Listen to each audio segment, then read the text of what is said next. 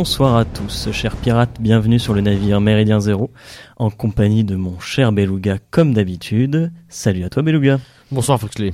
Ce soir, une émission euh, sous le signe euh, du syndicalisme, et pour ce faire, nous recevons euh, deux invités de marque que nous sommes très heureux de recevoir sur la radio. Monsieur Jean-François Legros, bonjour Monsieur Legros. Bonjour Beluga. Foxley. Beluga, c'est le Beluga, c'est le gros. Foxley, c'est le plus mince, normalement. bonjour Beluga. bonjour Foxley. Et Monsieur Bergeron. Bonjour Monsieur Bergeron. Bonjour chers amis. Eh bien, écoutez, euh, cette émission, euh, on a souhaité la faire euh, dans peut-être dans le cadre effectivement d'une méridienne, mais toujours dans les dans l'inspiration des astuces des gabiers sur le social et sur la matière sociale en règle générale. Et la question des syndicats se posait forcément. On ne voulait pas faire une émission comme d'habitude, revenir sur les mouvements syndicaux, leur histoire, etc. On veut vous donner des vraies clés de réflexion. et pour ce faire, nos deux invités vont nous nous aider, euh, que je vais peut-être d'ailleurs euh, laisser se présenter. Monsieur Legros, euh, je vous laisse la parole pour la donner ensuite à Monsieur Bergeron. Ancien syndicaliste, aujourd'hui consultant en relations sociales. Vaste sujet. Vaste sujet, effectivement. Alors moi, c'est ma présentation va être un peu plus riche, si je puis dire, parce que j'ai commencé ma carrière professionnelle comme syndicaliste, comme permanent syndical à la Confédération générale des cadres. Je m'occupais de la branche des professions de santé, donc infirmière, sage-femme. J'avais 25 ans, je peux vous dire que c'était formidable.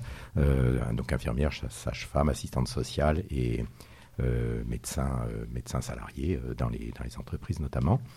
Ensuite, après mon service militaire, je suis devenu juriste au, au, CNPF, puisqu'à l'époque on appelait ça le CNPF, donc dans la branche de la métallurgie, lui et même, pour ne pas le dire pas la citer. Syndicat de la métallurgie. Syndicat de la métallurgie, euh, oui.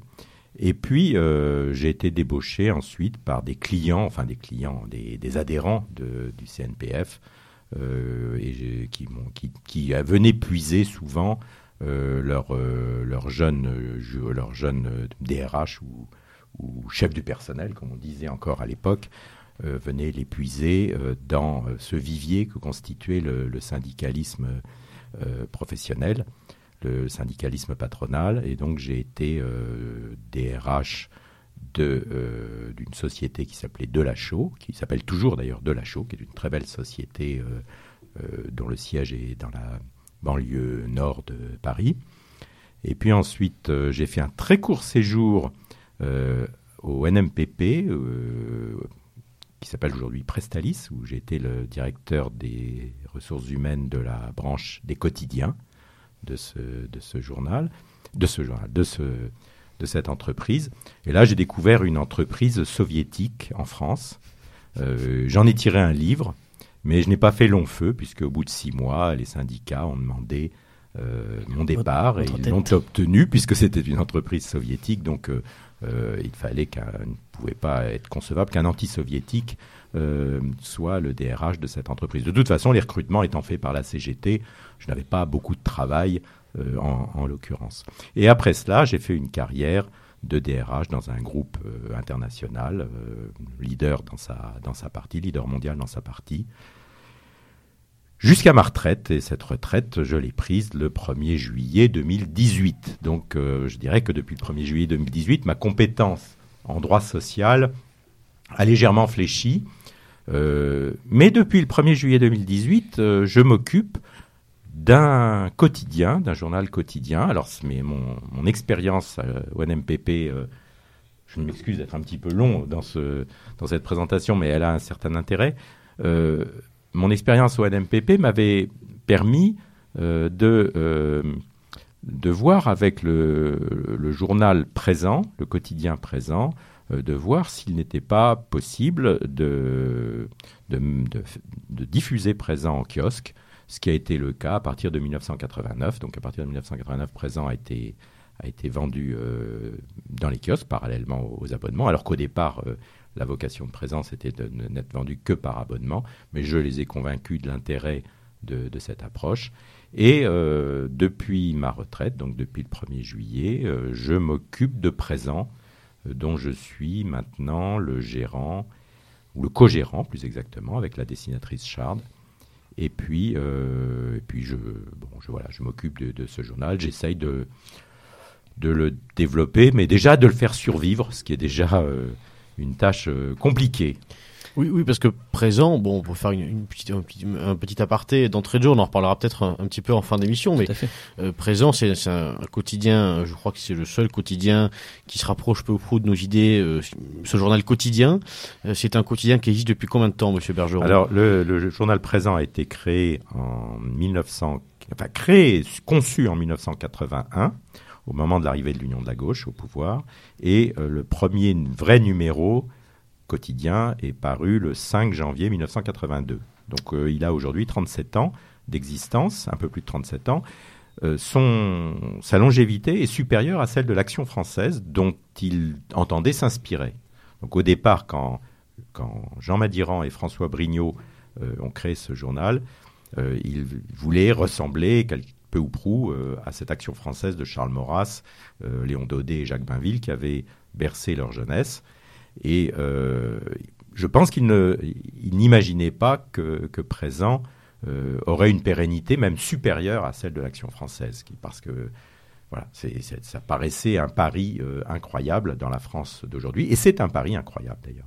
Et donc c'est un journal, chers auditeurs, qu'on peut retrouver effectivement, comme le disait M. Bergeron, dans les kiosques journaux, auxquels on peut aussi s'abonner. Ah et donc on peut surtout le retrouver partout en France, euh, dans, et à l'étranger même. Et à l'étranger, donc chers amis euh, parisiens, provinciaux évidemment, euh, pour votre lecture du matin avec les, croissants, et eh bien je crois que vous avez maintenant, si vous le connaissiez pas, vous avez maintenant déjà une, première piste. C'est un petit quotidien, je précise, c'est un petit quotidien, mais c'est l'un des neuf quotidiens nationaux français, enfin nationaux au sens géographique du terme, j'entends. Euh, c'est l'un des neuf quotidiens d'opinion euh, qui existent en France. Il n'en existe pas d'autres. Et c'est bien mieux que 20 minutes dans le métro, hein, je vous le rappelle. Euh, on va peut-être commencer dans le vif du sujet par une Allez, une définition, qu'est-ce que pour vous, c'est quoi un syndicat? C'est peut-être une question bête, mais je pense que c'est intéressant de, revenir dessus. Euh, qu'est-ce que ça veut dire? Qu'est-ce que c'est? Qu'est-ce qu'est-ce que ce groupement euh, qu'on des fois qu'on ne délimite pas? Est-ce que c'est politique? Est-ce que c'est euh, uniquement de la défense de salariés? Est-ce que des fois même ça peut être de la défense du, du patronat finalement aussi? Qu'est-ce que c'est le syndicat? Le syndicat, tout d'abord, est défini par le Code du travail. C'est un groupement de salariés qui a vocation de défendre leurs intérêts individuels et collectifs, et de présenter les revendications individuelles, de les grouper pour en faire des revendications collectives. Ça, c'est la définition. Derrière la définition, bien sûr, on a pas mal de définitions différentes. On a une première approche qui va être le nombre de syndiqués. Alors là, c'est un véritable pont aux ânes. Tout le monde vous dit, en France, il n'y a pas de syndicats, il y a, y a trop de syndicats et pas de syndiqués. Ça, c'est un grand classique. Et je crois qu'on est euh, en Europe, sur 28 nations européennes, du moins de l'Union européenne, on doit être 27e en taux de syndiqués. Je crois qu'il doit y avoir la Lituanie ou la Lettonie derrière nous. C'est ça, de mémoire, 5%, quelque chose comme ça? On estime, parce que personne ne le sait, parce qu'en France, l'adhésion est secrète. Secrète. bien sûr. En Italie, vous êtes syndiqué, c'est le patron qui euh, prélève sur votre feuille de paie la cotisation et qui la donne direct au syndicat. Ça ne gêne personne. En revanche, en France, c'est hyper secret les syndicats ont notamment un grand mythe qui est de dire si on sait qui est syndiqué, on va être persécuté. On va y revenir, mais ça c'est l'idéologie française dans toute sa splendeur. Donc, dans le privé, vraisemblablement, moins de 4% des salariés sont syndiqués. Dans le public, il semblerait qu'on tourne autour de 14%.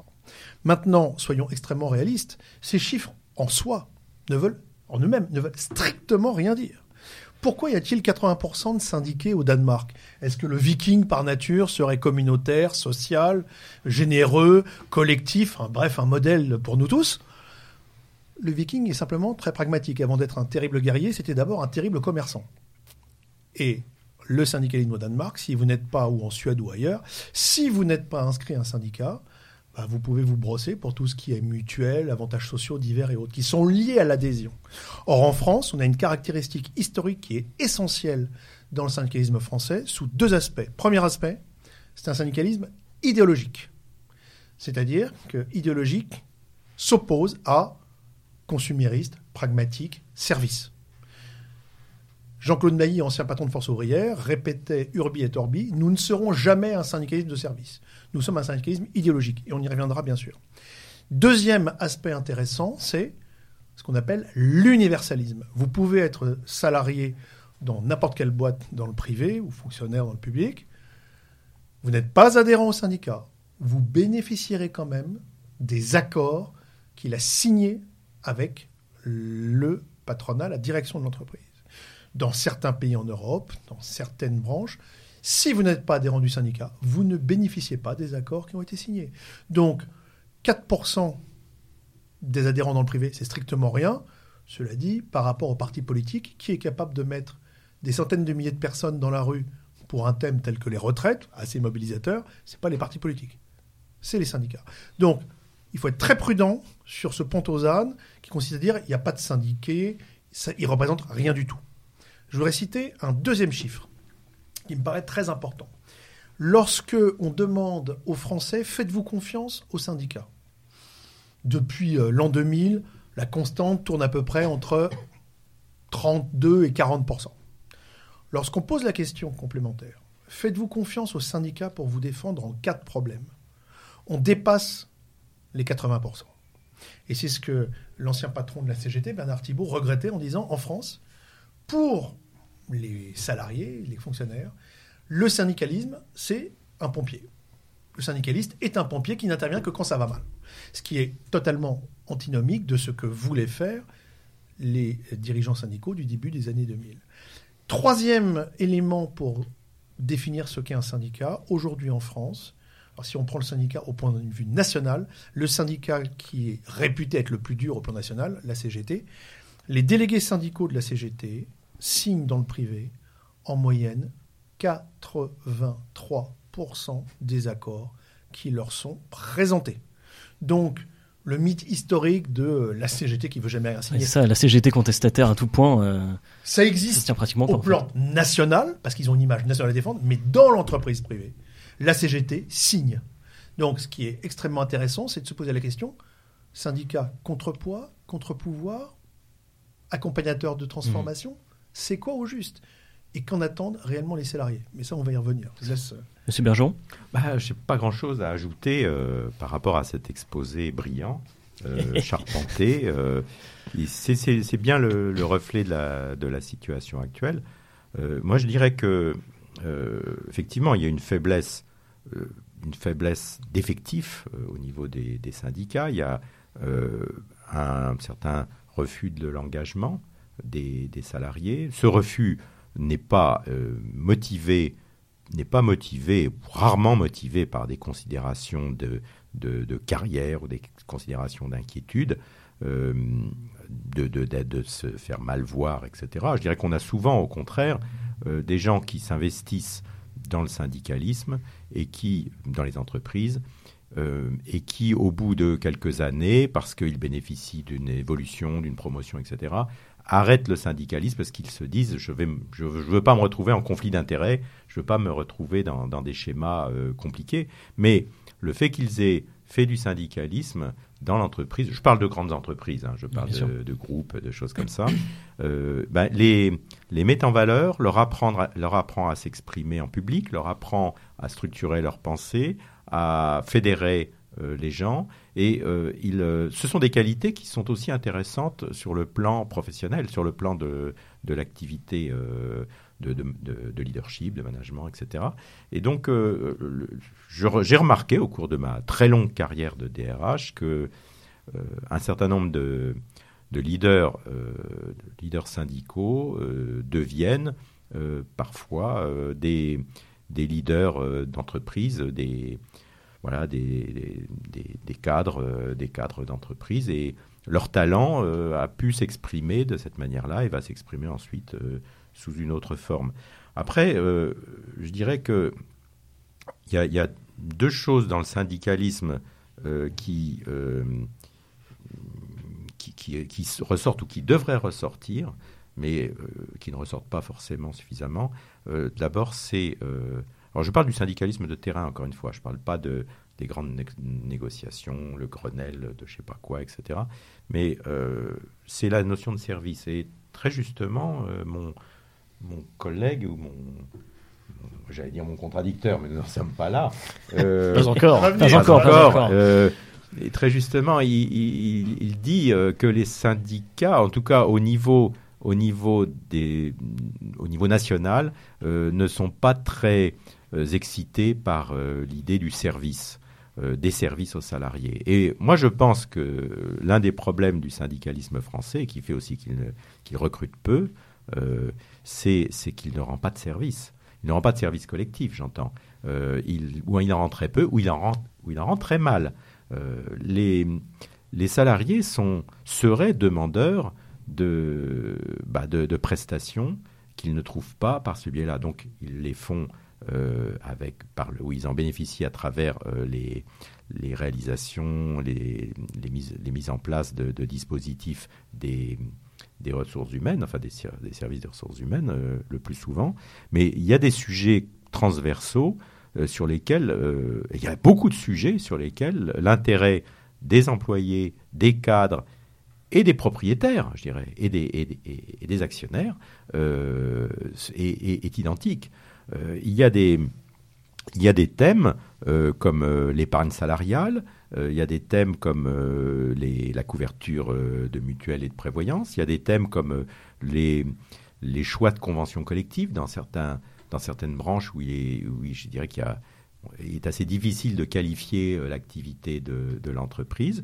Il, y a beaucoup de thèmes comme ça où s'il y avait une culture de la, de la je dirais, de, culture plus forte de la, du travail commun, euh, on pourrait aller plus loin. Euh, je, parle, je pense aussi aux problèmes de transport, je pense aussi aux problèmes de, restauration d'entreprise. Enfin, sur tous ces thèmes-là, on pourrait faire des choses que soit que l'on ne fait pas, soit qui sont, euh, qui sont faits qui sont, qui sont faits par le haut, c'est-à-dire qui sont imposés. C'est un petit peu dommage. C'est pas vrai pour toutes les entreprises, et je pense que dans les PME, peut-être, on a plus de plus d'occasions de, monter des, euh, des, des, plans euh, concernant des mutuelles ou concernant euh, ce genre de choses. Mais je pense qu'on pourrait aller beaucoup plus loin.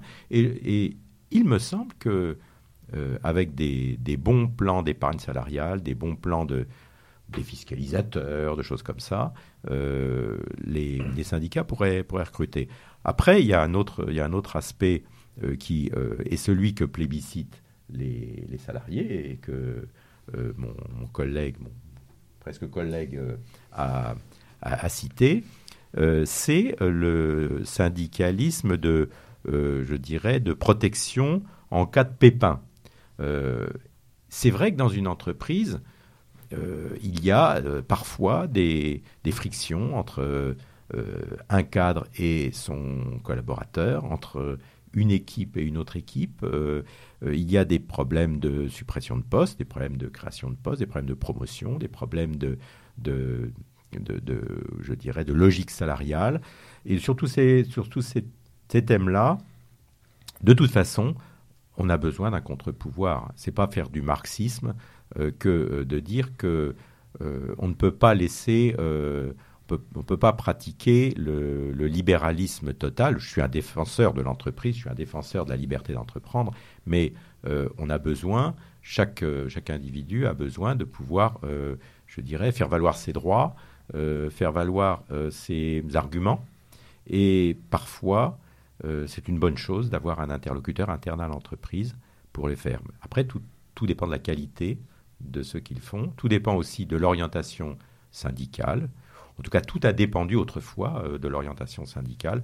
Les choses ont quand même beaucoup évolué sur ce terrain-là. Il ne faut pas voir euh, le syndicalisme d'aujourd'hui déjà comme euh, on voyait le syndicalisme d'autrefois. Et là aussi, alors mon collègue a, très bien expliqué ce, cette, cette évolution que l'on rencontre notamment à la CGT. La CGT d'aujourd'hui, alors il y a des communistes, il y a des, il y a des, euh, des, trotskistes et des insoumis, enfin insoumis entre guillemets évidemment, mais on a là euh, aussi et souvent des gens d'une extrême qualité. j'ai euh, un autre mandat, moi je suis, je suis élu au Conseil des prud'hommes et donc je je rencontre beaucoup de Conseil des prud'hommes pour nos auditeurs, qui, qui est le tribunal euh, du salarié contrat du contrat de travail, c'est ça. Oui. Et donc, euh, je travaille beaucoup avec des syndicalistes, évidemment. Qui, euh, je vous coupe, excusez-moi, qui a une particularité, qui est, qui il y a des, au Conseil des prud'hommes, il y a des juges par moment, mais les, les, affaires en fait sont jugées par un, un, un corps qui est à demi salarié et à demi employeur, ce qui est une spécificité qu'on ne retrouve pas forcément dans les autres juridictions, peut-être au tribunal de commerce. oui, mais c'est un peu différent, mais, mais, effectivement, là, on a les, les prud'hommes, il y a, il y a, les affaires sont jugées par deux juges employeurs et deux juges salariés. Et s'ils ne se mettent pas d'accord, il y a, un, il y a un, un, départiteur, un juge départiteur qui est nommé pour, euh, pour partager, le, voilà, pour se mettre, pour prendre la décision. Mais euh, donc, ce que je constate, c'est qu'effectivement, euh, on, a, euh, on a des gens de qualité. je dirais, je dirais qu'on a aussi une, une, culture économique qui Alors, je sais pas, parfois, je me dis que c'est ce que je dis là est contradictoire avec ce que j'entends à la radio, à la télé, euh, avec les, les, les discours je dirais, bas de, bas de plafond des black blocs, même de certains gilets jaunes, il hein, ne faut, faut, pas se cacher. Je me dis, euh, ce que je dis est peut-être euh, une vie rêvée, mais, mais franchement, moi je vois des gens de, de grande qualité dans tous les syndicats. Et c'est vrai que j'ai toujours un préjugé par rapport à certains syndicats, parce que je me souviens des années, euh, des années 70 et 80. Des années rouges. des années où, oui, euh, c'était parfois assez musclé. Mais je dirais que ça, la culture économique a beaucoup évolué. Euh, la, la, disparition, la quasi-disparition disparition du Parti communiste a aussi été une très bonne chose. Elle a libéré, il a libéré des talents. Alors, dans des syndicats comme la CGT, elle a, elle a il n'y a plus la, je dirais la, la, poigne stalinienne. Euh, les gens sont plus libres et notamment euh, plus libres de signer des bons accords. Parce que le double appareil a disparu, c'est-à-dire le Parti communiste qui est contre la CGT, ça c'est terminé. Ce qu'il faut bien avoir en tête, c'est que euh, le syndicalisme aujourd'hui vit dans une nostalgie très grande. N'oublions pas que la première grande confédération qui a été créée, c'est la CGT en 1895, mais qu'en réalité, la plus grande révolution qu'on ait connue au syndicalisme, c'est la chute du mur de Berlin en 89. Parce que, certes, on a mis beaucoup de temps en France à bouger, mais 20 ans après, on peut dire que l'étiquette devient moins importante que la personne. L'étiquette syndicale est moins importante que la D'accord, on a toujours un peu l'image de du syndicat euh, incubateur ou euh, main de l'extrême gauche euh, aux mains alors, du des. Enfin, on a toujours ce, ce, cet imaginaire-là de. Alors effectivement, ça, ça permet une, une entrée dans la politique, mais on a toujours l'image de l'entrée en politique forcément de gauche, c'est-à-dire de forcément du syndicalisme et du, du syndicaliste plutôt avec des grandes idées universalistes, etc. Comme on pouvait l'avoir euh, effectivement dans les années que, comme vous disiez, 80-90. C'est l'appareil, en fait, ça a été vu en tout cas comme euh, comme un appareil d'ascension. Ouais, euh, je pense fait. à un syndicat en particulier, bon pour le coup qui est exceptionnel puisque c'est pas un syndicat de travailleurs, mais l'UNEF, un syndicat qui se prétend étudiant. Euh, pendant très longtemps, euh, on, on, on, avait, on avait un chemin, euh, on faisait syndicat lycéen, UNEF, c'est le cas de Manuel Valls, Fégan Royal, bon, on va pas tous les faire, mais et, effectivement, le syndicat a toujours eu cette image un peu de, effectivement, de marchepied. Alors là, il faut distinguer quand même, je dirais, le, synd le syndicalisme du secteur privé. Et là, moi, ce que je décris, c'est le secteur privé. Hein. syndicalisme du secteur public, je crois que justement, il y a une, il y a, comme il y a une espèce de, enfin, il y a moins d'influence de de moins d'intérêt euh, à, je dirais, à développer l'entreprise publique entre guillemets que dans le secteur privé, moins d'intérêt même financier à travers des, des systèmes de participation, d'intéressement, etc. Euh, la, les syndicalistes, euh, parfois, effectivement, dans le secteur public, sont des gens qui euh, cherchent par là un marchepied vers des carrières plus politiques, etc. Enfin, il me semble-t-il, hein, je suis peut-être caricatural. Oui, mais... là, là, effectivement, euh, deux choses à rajouter, me semble-t-il. Euh, tout d'abord, euh, jusqu'en 1989, le patronat et les gouvernements, et même certains syndicalistes, raisonnaient de manière très binaire. Les syndicats étaient, et les syndicalistes étaient soit coco, soit anti-coco. Réformiste, on disait d'ailleurs. On disait réformiste révolutionnaire ouais. quand on était poli, et sinon on disait pro-coco, anti-coco. Et tout s'organisait autour de ça.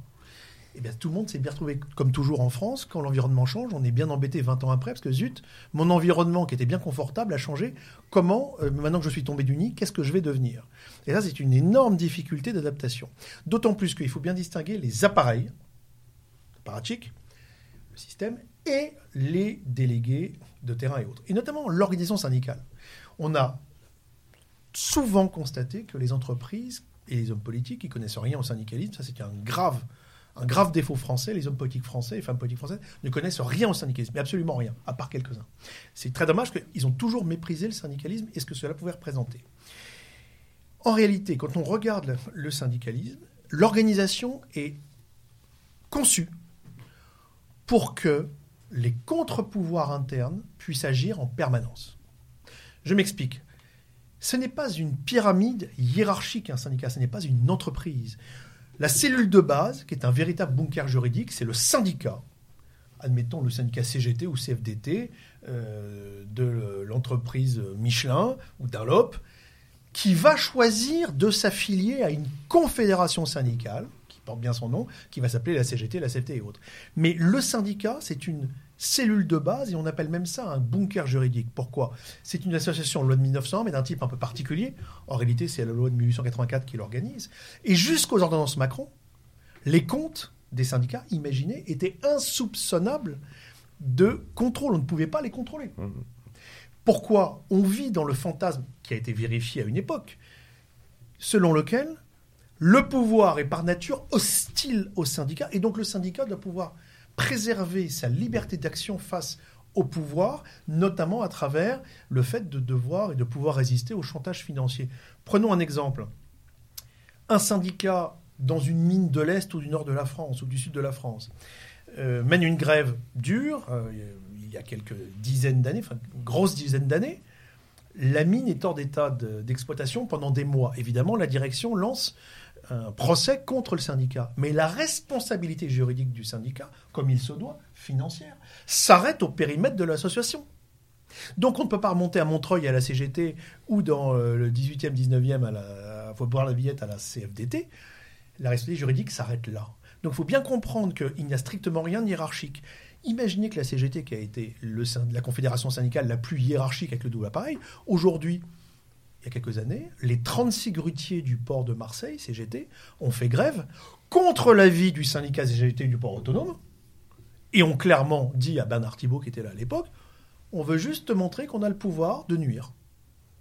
C'est comme ça que Rotterdam est devenu le premier port euh, méditerranéen, ce qui n'est pas tout à fait logique d'un point de vue géographique, euh, grâce à l'action euh, syndicale qui a été menée en l'occurrence de manière uniquement recherche du pouvoir, démontrer que.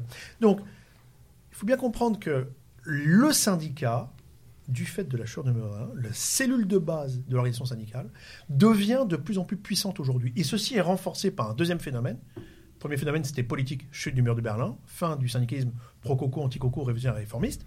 Maintenant, on a un deuxième point, ce sont les ordonnances Macron, dans la foulée de la loi de 2008, du 8 août 2008, sur la représentativité syndicale, qui fait qu'aujourd'hui, n'importe quelle confédération syndicale sait qu'on maintenant on va mesurer sa représentativité pour qu'elle négocie. Donc, quelle que soit l'idéologie des leaders du syndicat euh, X dans l'entreprise du GLU, je m'en fiche. Ce qui compte, c'est qu'ils obtiennent le plus de voix sous mon étiquette et ça va remonter à la branche et à la confédération. Prenons un exemple très simple.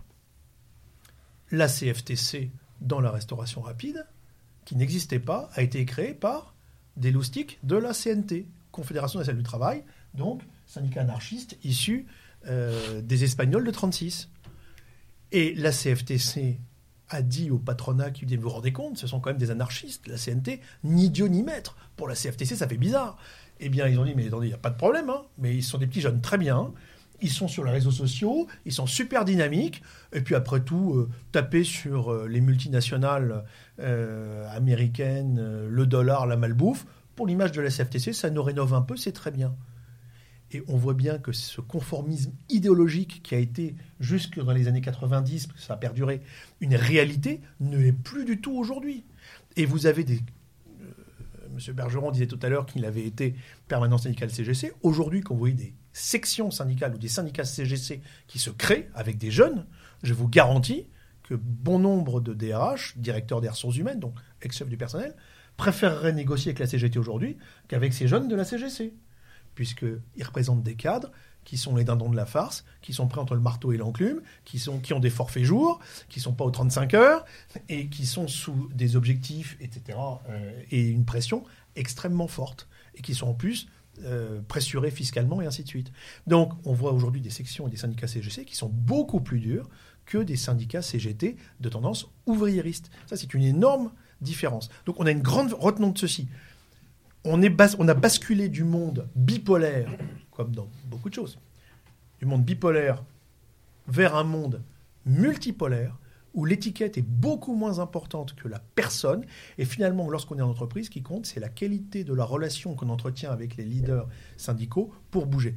Et puis un dernier point par rapport euh, à ce qu'a dit Francis, il y a un point très important, c'est que les PME sont très peu syndicalisées, malgré tous les efforts des différentes lois qui n'ont pas été vraiment performantes en la matière et qui sont succédées. Et quand on parle de syndicalisme, on parle fondamentalement du syndicalisme du public ou des grandes boîtes dans le privé, c'est-à-dire les grandes branches professionnelles, métallurgie, chimie, plasturgie, etc., etc. Mais dans la PME, la représentation sociale du personnel, c'est bien souvent le patron de la PME ou de la TPE qui le fait. Vous citiez à l'instant, vous citiez à l'instant, Monsieur Legros, le, le forfait jour, et euh, moi, ça, me donne l'occasion de, soulever un sujet que je trouve intéressant à propos des syndicats, c'est euh, leur comportement alors le forfait jour est un exemple, mais vis-à-vis de cette nouvelle ère du travail euh, qu'on voit naître un petit peu dans l'entreprise, moi, dans ma très jeune carrière, à l'époque de la mise en place du forfait jour, je travaillais dans une très grande entreprise publique, euh, semi-publique, et, et j'ai assisté un peu BA à la mise en place du forfait jour, qui était selon moi une disposition finalement pas si bonne euh, pour les salariés, euh, à mon humble avis, et j'ai remarqué que les, syndicats ne soulevaient que très peu ou très mal euh, les, limites de ce dispositif. Et c'est une tendance que qui me semble qui se perpétue un petit peu euh, sur les sujets qui suivent, parce qu'après le forfait jour, avant le forfait jour, on a eu le télétravail. Maintenant, on parle de coworking, on parle de déspécialisation dans les entreprises. Tout ça, c'est des nouveaux procédés finalement de, de management, hein, par le temps de travail, par le, le, lieu de travail aussi que l'entreprise met en place pour une entreprise, euh, j'allais dire 2.0, mais là on est plutôt sur du 3 ou 4.0. Et vis-à-vis de ça, les syndicats, on a l'impression qu'ils sont un petit peu absents et qu'ils sont enlisés dans une espèce de bataille sur des sujets, quoique très importants, mais sur les sujets toujours très réglementaires on va euh, batailler sur la sur l'accord temps de travail, on va batailler sur euh, sur le CHSCT, sur le CSE maintenant, mais euh, l'espèce de grosse vague qui arrive de, changement complet du quotidien, du paradigme, j'allais dire quasiment du travailleur, les syndicats, enfin peut-être que j'entends mal, mais il me semble qu'on les entend très très mal pour le coup. Bah ça, ça a commencé vraiment. on est on est rentré dans le dur avec effectivement la loi sur les 35 heures. la loi sur les 35 heures a eu pour conséquence dans les entreprises de trouver des parades euh, permettant euh, bah, de ne pas déposer le bilan tout simplement ou de ne pas être balayé par des concurrences étrangères. Et donc parmi ces, parmi ces, ces, éléments de, je dirais, de, de, concurrence, enfin ces éléments d'alternative, il y a eu le, forfait jour. Le forfait jour, c'était l'idée que le cadre autonome, à un certain niveau, ne, on ne pouvait pas compter son temps de travail. Et d'ailleurs, c'est pas faux. C'est entièrement vrai. C'est pas, faux. Euh, et donc, euh, cette, euh, cette, cette, cette, approche, c'est une approche de, de, bon sens, mais très compliquée à mettre en œuvre, en fait. D'ailleurs, les lois sont compliquées. La jurisprudence, j'en parle même pas. c'est extrêmement compliqué. ça a rencontré l'adhésion des salariés, en général, à condition que ce soit bien expliqué, bien mis en place mais ça n'a pas rencontré l'adhésion des syndicats parce que euh, on est encore à une époque, on était encore à une époque, là je parle donc de l'an 2000, on était encore à une époque où on, avait la nostalgie, là aussi, de la distribution de tracts le matin euh, à l'entrée de, l'usine ou à l'entrée de l'entreprise. Or, euh, le télétravail, c'est justement, enfin le télétravail, c'est encore l'étape d'après, le, forfait jour, c'est la liberté.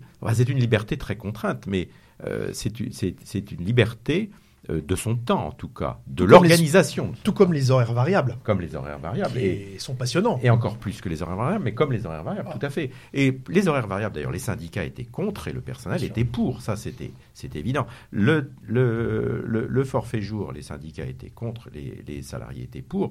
Et quand est arrivé le télétravail, très peu de temps euh, après, enfin pratiquement simultanément, avec les, les, les nouveautés technologiques, bah, le télétravail est, devenu une revendication des salariés, mais ce n'était pas du tout une revendication des, organisations syndicales. Donc il a fallu une nouvelle génération de syndicalistes, effectivement, il a fallu euh, vraiment un changement du personnel syndical pour qu'ils qu'il change d'univers, qu'il change de monde. Mais alors, on a eu à ce moment-là les, les GIC, on a eu les je dirais, le, des générations qui étaient nées avec l'informatique et qui, de toute façon, ne comprenaient pas ou n'imaginaient pas qu'on puisse leur interdire de euh, se connecter à titre personnel sur leur lieu de travail et qui ne trouvaient pas non plus scandaleux, à l'inverse, euh, de se connecter professionnellement euh, de chez eux, y compris le samedi, y compris en semaine, le soir, voire la nuit, voire voilà. on est on est dans un autre univers maintenant et c'est vrai que le syndicat, le syndicalisme a du mal, même encore maintenant, à, trouver ses marques dans ce schéma-là. Mais les entreprises aussi ont du mal parce que le code du travail, le code du travail change. 500 pages. Il, il, évolue, il essaye de s'adapter, mais il y a une latence, enfin il y a une période de latence qui est extrêmement longue entre les nouveautés technologiques et l'adaptation au code du travail. Et puis on n'a pas encore trouvé de bonne formule parce que le code du travail, il est euh, et puis alors en plus le code du travail révisé par Mitterrand, Jospin, euh, Aubry, euh, c'est un code du travail qui est conçu comme un bloc. Ce bloc, il faut le, il faut le, il faut, il faut renier tout ce qui est au profit du, du, capital et, libérer le, les, salariés. c'est une conception qui est assez archaïque par rapport aux outils d'aujourd'hui. Et donc, on est, on n'a pas encore fini cette révolution, mais je pense qu'elle a aussi beaucoup contribué à changer la mentalité euh, des, syndicats, enfin, la mentalité des, élus, euh, des élus du monde syndical, parce qu'ils voient bien qu'en tant qu'individus, euh, ils ont besoin de cette liberté ou de cette, souplesse. ils la comprennent au niveau de l'entreprise, c'est-à-dire dans leur travail, et en même temps, c'est contraire au dogme ou au dogme ancien euh, sur les 35 heures, sur les 39 heures, les 37 heures, la loi de 40 heures, les congés payés, euh, mai 36, enfin juin 36, etc. Donc tous les mythes s'effondrent parce que parce qu'il y a une interpénétration de la vie professionnelle et de la vie euh, personnelle. Et c'est aussi quelque chose qui intéresse les gens. Sur l'anecdote des 35 heures, qui n'est pas une anecdote d'un point de vue économique, mais il ne faut quand même pas oublier. Le père fondateur des 35 heures, c'est Dominique Strauss-Kahn. Réputé aujourd'hui grand libéral devant les autres, c'est lui qui a inventé les 35 heures. Et Martine Aubry, en 92, si ma est bonne, au congrès de la CFDT, dit Camarades, n'y pensez pas, je vous le dis, les 35 heures, c'est totalement irréaliste. Après la brillante dissolution chiracienne de 97, c'est elle, en tant que ministre du Travail, qui mettra en place, à son corps défendant, puisqu'elle a pris position 5 ans avant contre, les 35 heures. Et on voit là, on est, c'est caractéristique du syndicalisme français. Parce qu'on parle depuis le début du syndicalisme français. Moi, je pense qu'il faut quand même globaliser et parler du système. Parce qu'on a les syndicats qu'on mérite. Si on en est là, c'est que l'histoire politique et l'histoire du patronat français ont fait qu'on en est là. Et c'est une exception européenne absolument essentielle. Une exception européenne, française, essentielle. Je m'explique. Décret Le Chapelier, la loi Le Chapelier, décret d'Allard 1791, ce sont les révolutionnaires qui suppriment les corporations pour deux raisons. Les révolutionnaires suppriment les corporations parce qu'il faut faire table rase du passé, la fameuse tabula rasa. Donc on supprime ce qui existait avec l'Ancien Régime. Fin des corporations. Maître, compagnon, apprenti. Deuxièmement, c'est déjà la mode anglaise et l'influence anglo-saxonne dès la fin du XVIIIe qui joue sur l'économie, et on veut plus de liberté pour le patron par rapport au travail. N'oublions pas que sous euh, Bonaparte, enfin Napoléon, on va créer le livret ouvrier. C'est-à-dire qu'un salarié ne pourra pas quitter son patron si son patron n'est pas d'accord. Bon. On a ensuite, donc ce, ça veut dire que les syndicats sont interdits en France, les corporations, depuis 1791. 1831-1840 à peu près, on a une dizaine d'années d'émeutes des canuts à Lyon. Révolte ouvrière massive. Quelles sont les revendications? Temps de travail, argent, bref, le classique, jour de repos, etc. Ensuite, en 1848, on a la deuxième république qui naît. Les ouvriers ont fait le coup de feu sur les barricades. Paris est à l'époque une ville ouvrière. Trois ouvriers, si ma mémoire est bonne, rentreront au gouvernement provisoire. Ils resteront trois jours. Les républicains, a priori ce qui est plus à gauche à l'époque, les rejettent donc. Vous êtes toujours interdit en tant que syndicaliste. 1871, on a la commune de Paris, la grande commune selon Lénine, 20 à 30 000 morts, déportés, fusillés, etc. Et on a, Francis parlait tout à l'heure du syndicat du livre, on a la naissance d'une conscience syndicale ouvrière autour de la lecture et, des commentaires des écrits ouvriers, Marx, Engels, etc. etc. C'est seulement en 1884, soit pratiquement 100 ans après l'interdiction des corporations, que la loi Valdec-Rousseau autorisera les syndicats. Je vous rappelle que les premiers syndicats anglais, c'est 1824, qui accompagneront la révolution ouvrière euh, industrielle qui démarre plus tôt. Donc, faut jamais oublier quand on a affaire à un syndicaliste, quand on travaille avec des syndicats et des syndicalistes, à partir du moment où ils ont un peu de culture historique, et c'est souvent le cas dans l'appareil, vous avez des gens qui considèrent qu'ils ont été interdits pendant un siècle par tous les partis politiques, sauf les monarchistes, mais qui devenaient de plus en plus minoritaires, parce que les monarchistes voulaient évidemment rétablir les corporations. De ce fait, il est assez logique que la matrice originelle fondatrice du syndicalisme français, ce soit la matrice anarcho-syndicaliste, c'est le premier courant, qui émerge avec la CGT en 1895. Et symétriquement, on aura un autre grand courant idéologique qui perdure aujourd'hui, qui s'appelle la doctrine sociale de l'Église, avec la naissance des employés du syndicat des employés du commerce en 1864, et que l'on trouvera par exemple au Bon Samaritain, comme par hasard.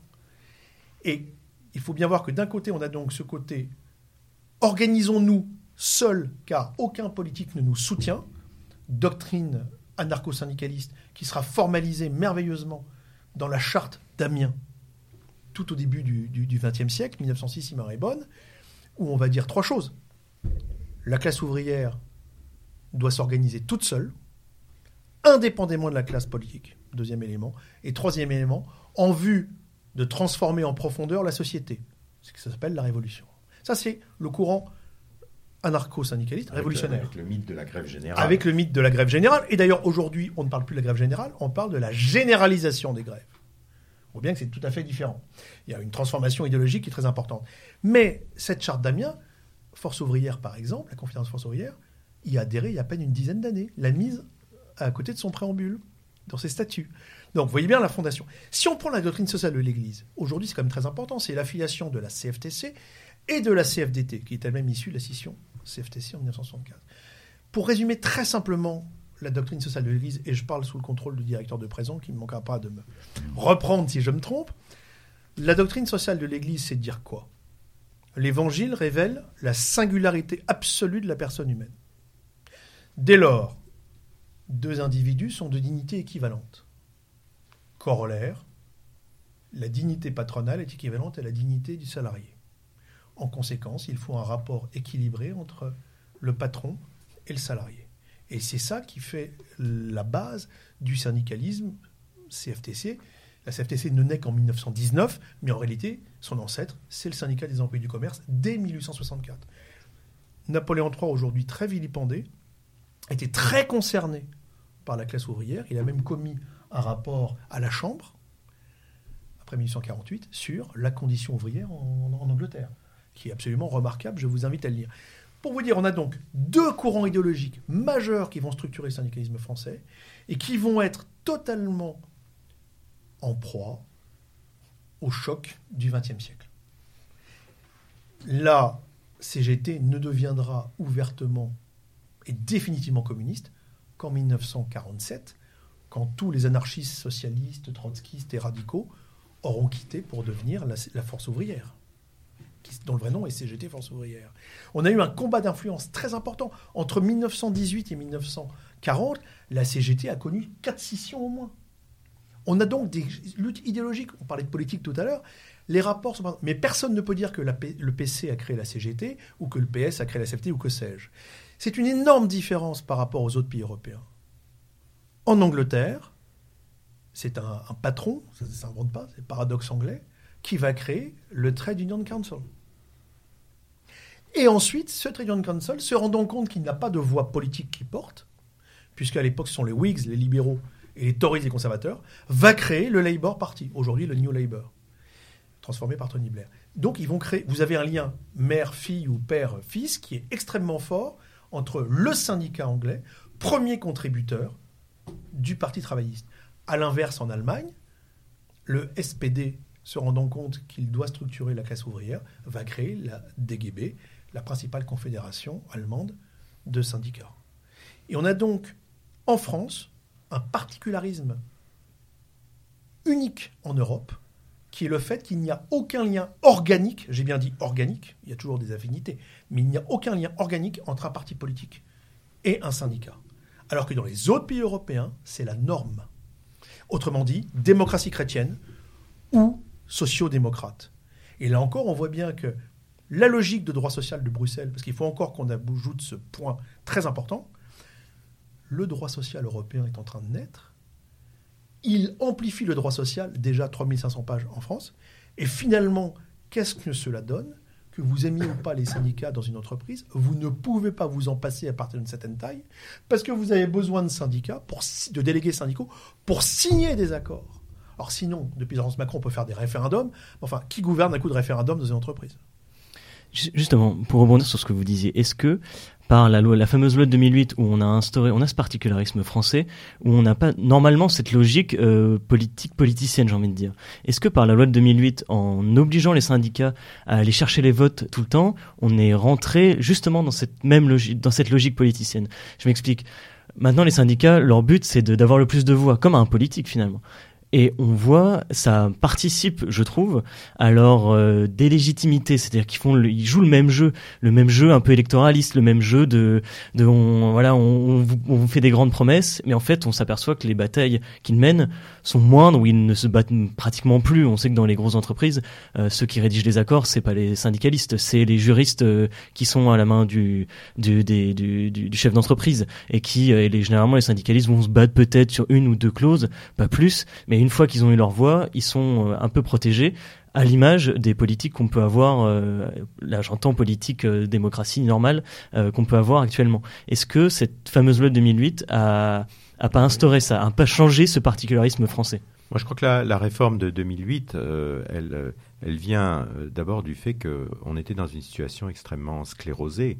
Le syndicalisme français était historiquement figé il y avait cinq centrales syndicales, euh, CGT, CFDT, CFTC, FO et CGC. Euh, euh, il n'y en avait pas d'autres. C'était quasiment impossible. C'était quasiment impossible de faire émerger d'autres syndicats. Et ça crée des frustrations terribles à droite et à gauche. je me souviens de toutes les tentatives de créer des syndicats gaullistes avec la CFT, l'UFT dans les années 70. Euh, toutes, ces, tentatives ont échoué. Et, puis de l'autre côté, il y avait euh, les, gauchistes ou les, anarchistes qui voulaient créer euh, des, leurs propres syndicats. Mais enfin, tout ça, c'était impossible. L'intérêt de, cette réforme, c'est qu'elle a rendu possible ce, ces approches-là. Mais ce qui est intéressant de constater, c'est qu'au fond, maintenant qu'on tire le bilan de, l'application de cette, de, cette réforme et de ces évolutions qui effectivement laissent plus de place à la représentativité réelle qu'à l'étiquette. Hein, parce qu'à l'époque, il n'y avait pas besoin, il fallait simplement faire la preuve qu'il y avait une activité euh, syndicale, mais cette preuve, de toute façon, à partir du moment où il y avait deux personnes. Euh, et deux tracts. Et deux tracts, c'était, c'était bon, parce que de toute façon, comme on n'avait pas le droit de contrôler les, le nombre d'adhérents, euh, c'était une, représentation de fait. Donc quand un gars voulait euh, se protéger ou voulait euh, enquiquiner sa direction, il choisissait l'une des, des, organisations syndicales et il prenait l'étiquette, il, prenait cette étiquette. Donc ça, ça a remis ça en, cause, mais on voit aujourd'hui que finalement, on reste avec ces cinq organisations syndicales, en tout cas dans le secteur privé. Les autres euh, d'abord, il n'y a pas eu de tentative de créer des syndicats. Euh, si, il y a eu quelques tentatives du côté du Front National, mais c'est antérieur, euh, à la, réforme de 2008. et de l'autre côté, du côté gauchiste, etc., ça n'a pas véritablement fonctionné. Et on est, avec ces cinq centrales syndicales qui ont une représentativité qui évolue, au détriment de la CGT plutôt, euh, au fil du temps. Mais euh, on, est retrouvé, on est retombé sur, euh, disons que ça, ça correspondait à un blocage.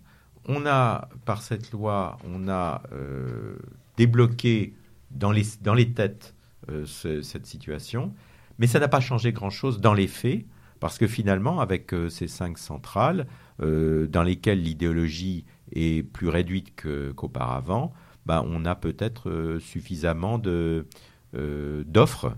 Je dirais qu'il y a une offre qui est peut-être peut-être suffisante aujourd'hui dans les entreprises et qu'il n'y a pas forcément besoin de créer du, sud du sud IBM, du sud euh, euh, Peugeot, etc., euh, ou, l'inverse, ou, l'autre côté. Donc, c'était pas une mauvaise chose, me semble-t-il, mais en fait, ça n'a pas eu une grosse, influence. Voilà, c'est un peu mon, mon, expérience que je, que je donne. On va peut-être préciser ce qu'est la loi de 2008, oui, tout à fait. pour ne pas jargonner. La loi de 2008 portait principalement sur la représentativité syndicale. C'est-à-dire qu'auparavant,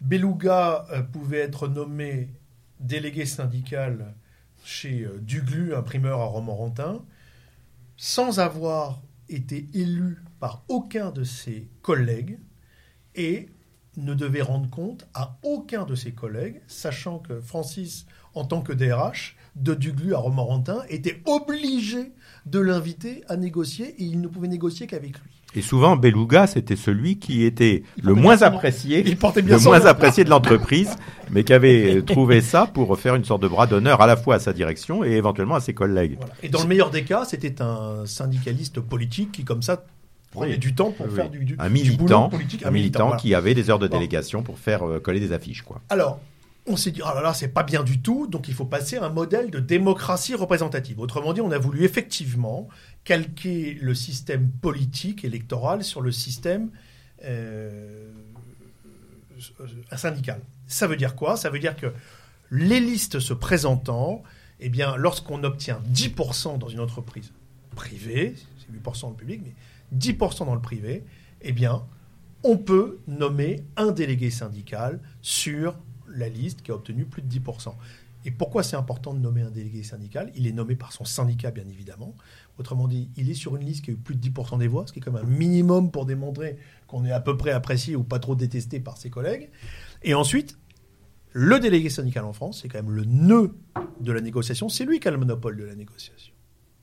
Et c'est donc hyper important d'avoir un délégué syndical qui va être capable, veut patronal, de bien représenter les salariés et en même temps de bien négocier avec en tout cas de mieux les représenter. Voilà. Mmh.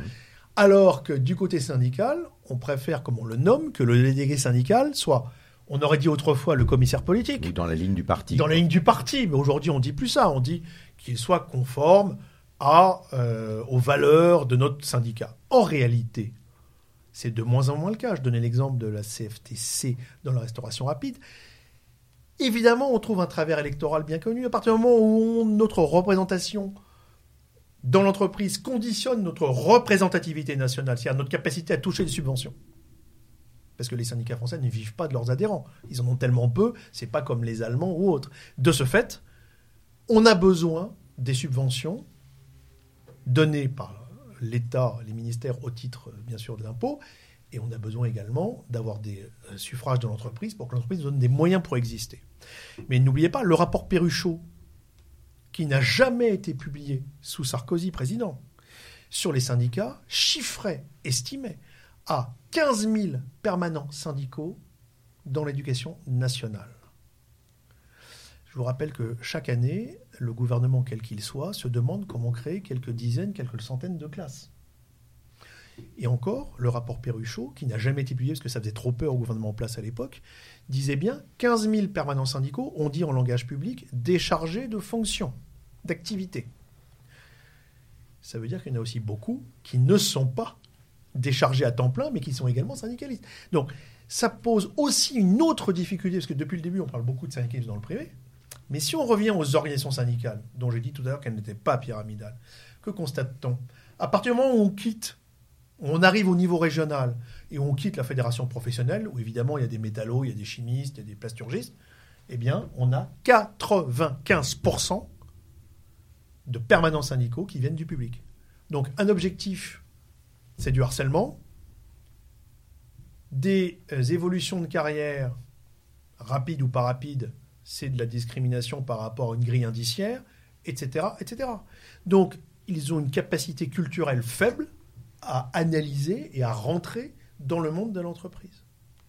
Et ça joue beaucoup sur cette espèce de glaciation syndicale qu'on a au niveau national, qui n'a rien à voir, je le disais tout à l'heure, avec les 83% d'accords signés dans le privé par un délégué syndical CGT, le maximum étant un délégué syndical CFDT dans le privé, qui va signer 94% des accords qui lui sont présentés. Mais franchement, là, on se pose la question. Soit les négociateurs sont très forts et convergent vraiment bien sur tous les accords, soit alors à quoi servent les syndicats quand ils sont capables de signer 94% des accords? Oui, tout à fait. Et même, le, j'aimerais rebondir, on, parlait de représentativité des syndicats. Le, on sait que le taux de participation, la plupart du temps, dans les entreprises, quand même, aux élections professionnelles, est malgré tout assez faible, ou en tout cas, même s'il n'est pas faible, le salarié moyen, en fait, ne sait pas ce qu'il fait, s'en fout majoritairement, et euh, oui, on lui présente deux listes. Finalement, il va peut-être regarder euh, qui sont sur les listes. Est-ce que c'est très différent de, de, la de, la politique Mais c'est ce que j'allais vous dire. Du coup, est-ce que cette crise qu'on a au niveau politique, elle se retrouve aujourd'hui? On ne peut pas le nier au niveau des syndicats. Mais est-ce que c'est c'est un, un, un, facteur d'explication pour moi? C'est on a voulu, on, on, a on a les mêmes problématiques, c'est-à-dire qu'on on vote et en fait tout le monde s'en fout de voter parce qu'on sait que ces syndicats-là, finalement, comme vous disiez, vont signer à chaque fois, ne nous ne représentent plus, en tout cas ne représentent plus, euh, ne portent plus nos problèmes devant euh, un patronat, sont complètement inadaptés potentiellement aux entreprises qui sont euh, aujourd'hui complètement dématérialisées, avec du télétravail, avec du forfait jour, et on a ces syndicats qui se retrouvent à n'avoir ni adhérents et ne représenter pratiquement plus rien, mais qui malgré tout signent à chaque fois. Qui signe, et en plus c'est renforcé par les différentes réformes, on centralise la négociation au niveau de l'entreprise pour que on le, et à chaque fois on voit on qui crée donc du droit quand même ça signe à chaque fois pas forcément en bien.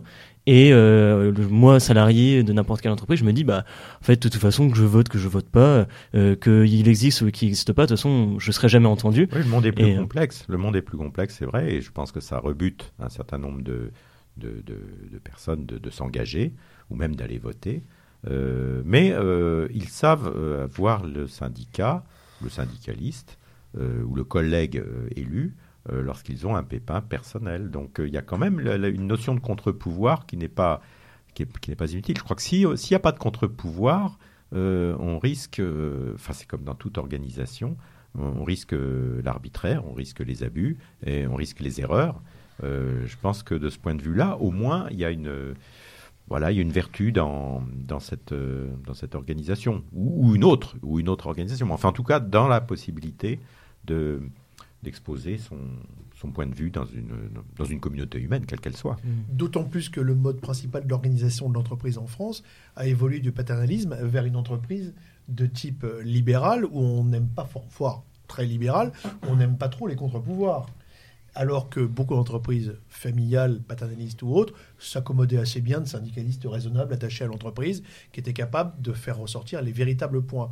Et on voit bien aujourd'hui que lorsqu'on a affaire à des jeunes responsables de ressources humaines qui sont très très forts pour faire des PowerPoint en 150 millions de couleurs et en quatre langues, mais qui n'ont jamais été capables de discuter avec un ouvrier ou avec un syndicaliste, et qui ne savent pas comment ça fonctionne, et qui font des modèles de gestion du personnel complètement hors sol, complètement déconnectés de la réalité. Ça, c'est quand même une réalité, Francis. Euh, oui, l'une des plaies dans, l'entreprise, c'est souvent la, je dirais, l'usine à gaz, c'est-à-dire qu'on veut quelque chose de tellement, euh, je pense notamment à tout ce qui est épargne salariale, tous ces systèmes euh, les gens, ils ont besoin de simplicité, ils ont besoin de comprendre en quoi leur effort va leur apporter quelque chose et euh, en quoi ça contribue à la réussite globale. on sophistique terriblement euh, les choses et c'est pour ça que c'est bien d'avoir aussi des contre-pouvoirs qui, si ces contre-pouvoirs sont capables de, de, dire attendez, je ne comprends rien à ce que vous racontez, on va jamais on va jamais s'en sortir, on va jamais pouvoir vendre ce système à nos collègues et, et, puis on le comprend pas quoi voilà. Donc oui, moi je pense que euh, on a besoin de, de cette approche maintenant. Euh, le monde a tellement changé là que Bon, ceci dit, l'usine à gaz, c'est une spécificité française qu'on retrouve dans bien des domaines. Euh, on, ne parlera pas du millefeuille fiscal, par exemple, mais bon, c'est quelque chose qu'on peut retrouver. Les, actuels responsables de ressources humaines, notamment ce qui concerne la paye, se sont cassés les dents récemment et la tête sur le prélèvement à la source. Bon, euh, l'usine à gaz, c'est une, c'est une, c'est une régularité. C'est une, d'ailleurs, une, une, expérience euh, que, je, qui, provient de mes, de, mes, de mes compétences prud'homales, c'est que toutes les payes sont fausses. toutes les payes sont fausses. Et alors, les soldes de tout compte, je vous dis pas, ils sont faux par nature, parce que c'est tellement incroyablement compliqué en France de calculer des soldes de congés payés, des soldes de je sais pas quoi, les, les comptes épargne-temps, les trucs comme ça. Enfin, bon, toutes les payes sont fausses.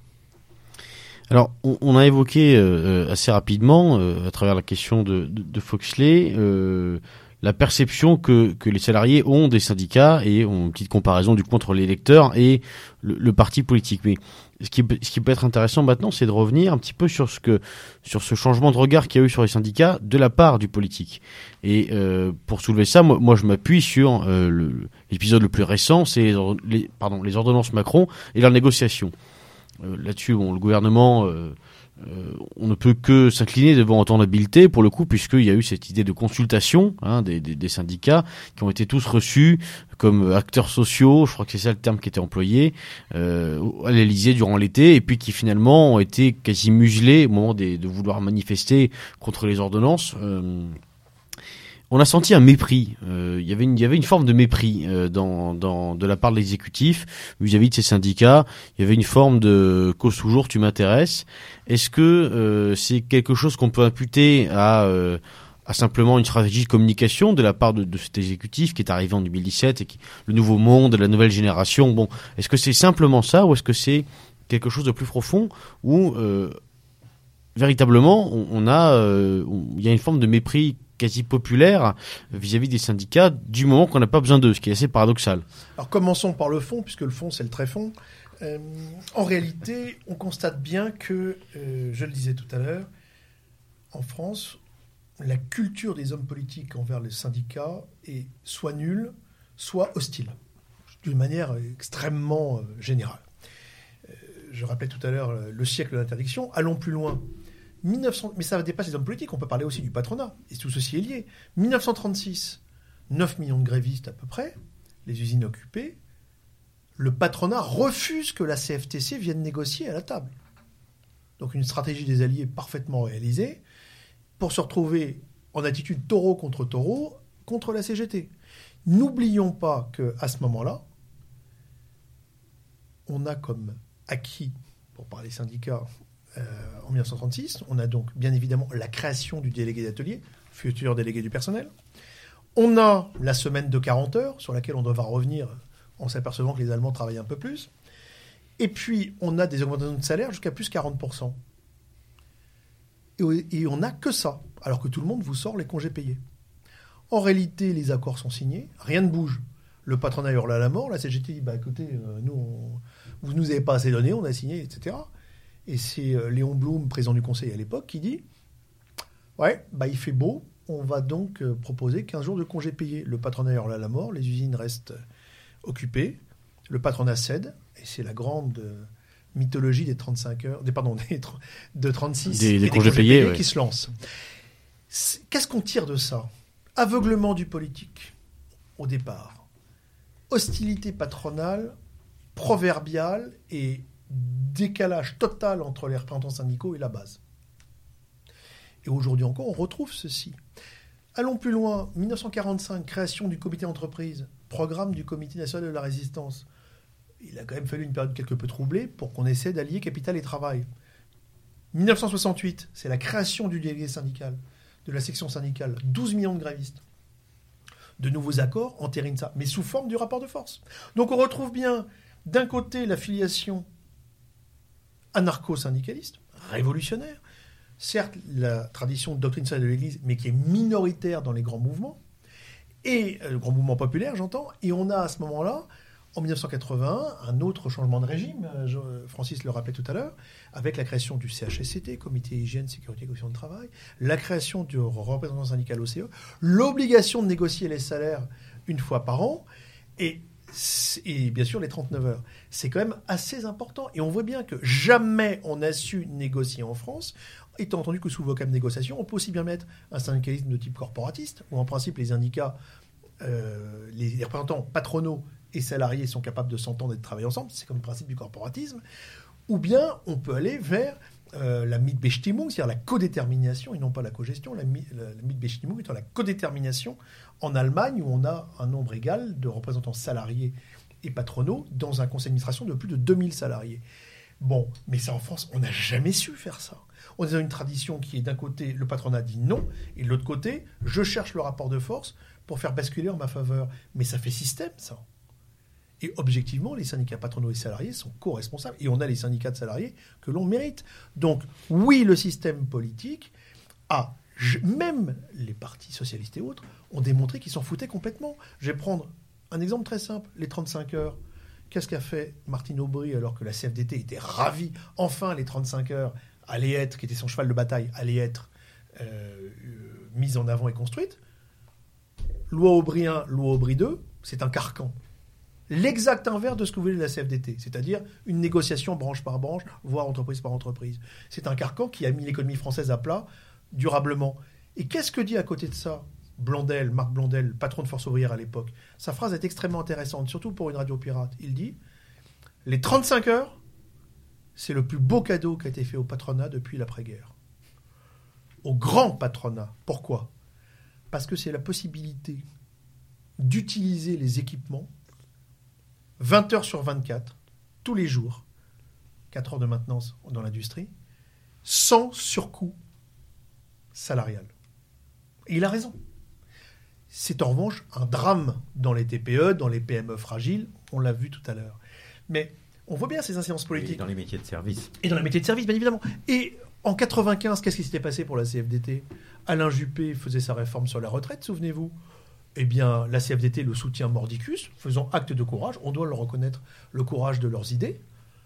Et Juppé les poignarde dans le dos aussi fortement que Aubry les poignardera dans le dos euh, deux, trois ans plus tard. On voit bien ça. Et après, Xavier Bertrand, ministre du Travail, en 2008, poignardera de nouveau la CFDT en faisant passer à côté de la loi de la représentativité une loi sur le temps de travail dont personne n'avait jamais entendu parler. Et donc, pour terminer par les ordonnances, après ce panorama historique, mais les ordonnances, comme on a de la communication, comme on est dans les nouvelles sociétés, eh bien oui, on va respecter les apparences. C'est la première fois depuis toujours qu'on a eu autant de concertations avant. Maintenant, demander à un véritable syndicaliste, permanent syndical, lucide, qu'est-ce qu'ils ont réellement modifié, ils vous diront pas grand-chose. Et c'est une des raisons pour laquelle la CGC a été hyper en pointe contre les ordonnances. De mon point de vue, ça a été le syndicat, la confédération, qui a été la plus dure contre les ordonnances. De la même manière, souvenez-vous que pour les 35 heures, c'est la seule confédération qui soit allée jusqu'à la Cour de justice de Bruxelles pour demander d'annuler cela, au motif que la France était le seul pays en Europe, ce qui était vrai, après les 35 heures, où l'on pouvait travailler 6 jours sur 7 13 heures par jour. 78 heures. Donc on a en fait, euh, selon vous, Monsieur Legros, on a en France quelque chose de quasi culturel euh, dans le rapport entre le, politique et, le syndicat. Monsieur Bergeron, un avis différent peut-être Oui, je, je, nuancerai quand même un petit peu. Euh, on a, oui, on a un fond culturel de, de confrontation, ça c'est sûr. On a cet historique, on a ces 100 ans d'interdiction. Euh, on a la, disparition des corps intermédiaires avec la Révolution française. Bon, tout ça, c'est vrai. Euh, maintenant, euh, les mentalités ont changé, les mentalités des individus. Enfin, il y, a un mouvement. D'abord, il y a la, libération du mur de Berlin, ça c'est sûr. Le, syndicalisme n'est plus structuré par rapport à une autre doctrine, une doctrine anti-entreprise et, une doctrine de, socialisme pur. Donc on est sur, d'autres schémas. Euh, la culture globale des, euh, des, des, gens qui s'engagent est, supérieure à ce qu'elle était. La culture globale des salariés, euh, la culture économique j'entends, elle, est, elle est supérieure. Alors elle se traduit par le fait que les choses sont plus compliquées qu'avant, enfin en tout cas qu'il semblait qu'elles soient auparavant. Donc les revendications simplistes, l'échelle des, qu'on appelait ça, l'échelle des salaires, les, il, y avait, y avait, y avait des espèces de revendications qui revenaient. Euh, totémiques. Oui, totémiques. Bah, elle, euh, on sait très bien, oui, mais si, euh, si on augmente euh, tel paramètre, ça va avoir telle incidence, nos participations vont baisser, on va perdre tel marché, enfin, etc. Les, la complexification, enfin la complexité du monde, du monde de, économique et du monde de l'entreprise est telle que ça décourage les bonnes volontés. Et ça, c'est quand même un point un peu négatif. Quelquefois, on se dit qu'il faudrait peut-être un, un, nouveau, un nouveau Bonaparte pour, euh, pour mettre le, je dirais, donner un coup de pied dans la fourmilière. On a, on a du mal à concevoir un autre système que celui dans lequel on vit Et, ce système, on sent bien qu'il est, bon, il n'est pas il est plus vraiment adapté au monde moderne. C'est aussi le problème du code du travail avec avec ces, les nouvelles technologies. On est on est dans on est, je pense que la, révolte des Gilets jaunes, elle correspond, en tout cas au départ, à cette prise de conscience du grand écart entre la, vie d'aujourd'hui et les règles qui régissent euh, la vie, justement, et la vie dans l'entreprise, la vie sociale, euh, la vie économique, etc. Et c'est cette prise de conscience, elle est paralysante, et puis euh, parfois, elle, elle fait jaillir des, mouvements de colère incontrôlés. Et bien vous nous offrez une transition magnifique, puisque ce sera la deuxième partie de notre émission. Est-ce que les syndicats, est-ce qu'on doit encore croire aux syndicats, en, tout cas utiliser ces syndicats Est-ce qu'on peut aller vers d'autres formes de corps intermédiaires? Est-ce qu'on devrait carrément enlever les corps intermédiaires? Ça, ce sera pour la deuxième partie de l'émission, mais avant ça... Ou plutôt, est-ce qu'on devrait, mais plutôt que Qu'est-ce qui risque de se passer? Oui, c'est ça. Qu'est-ce qui risque de se passer? Est-ce qu'on doit créer nos propres syndicats aussi? Enfin voilà, tant de questions qui nous attendent pour la deuxième partie de l'émission. Mais avant ça, une petite pause musicale, comme d'habitude, chers auditeurs. À tout de suite.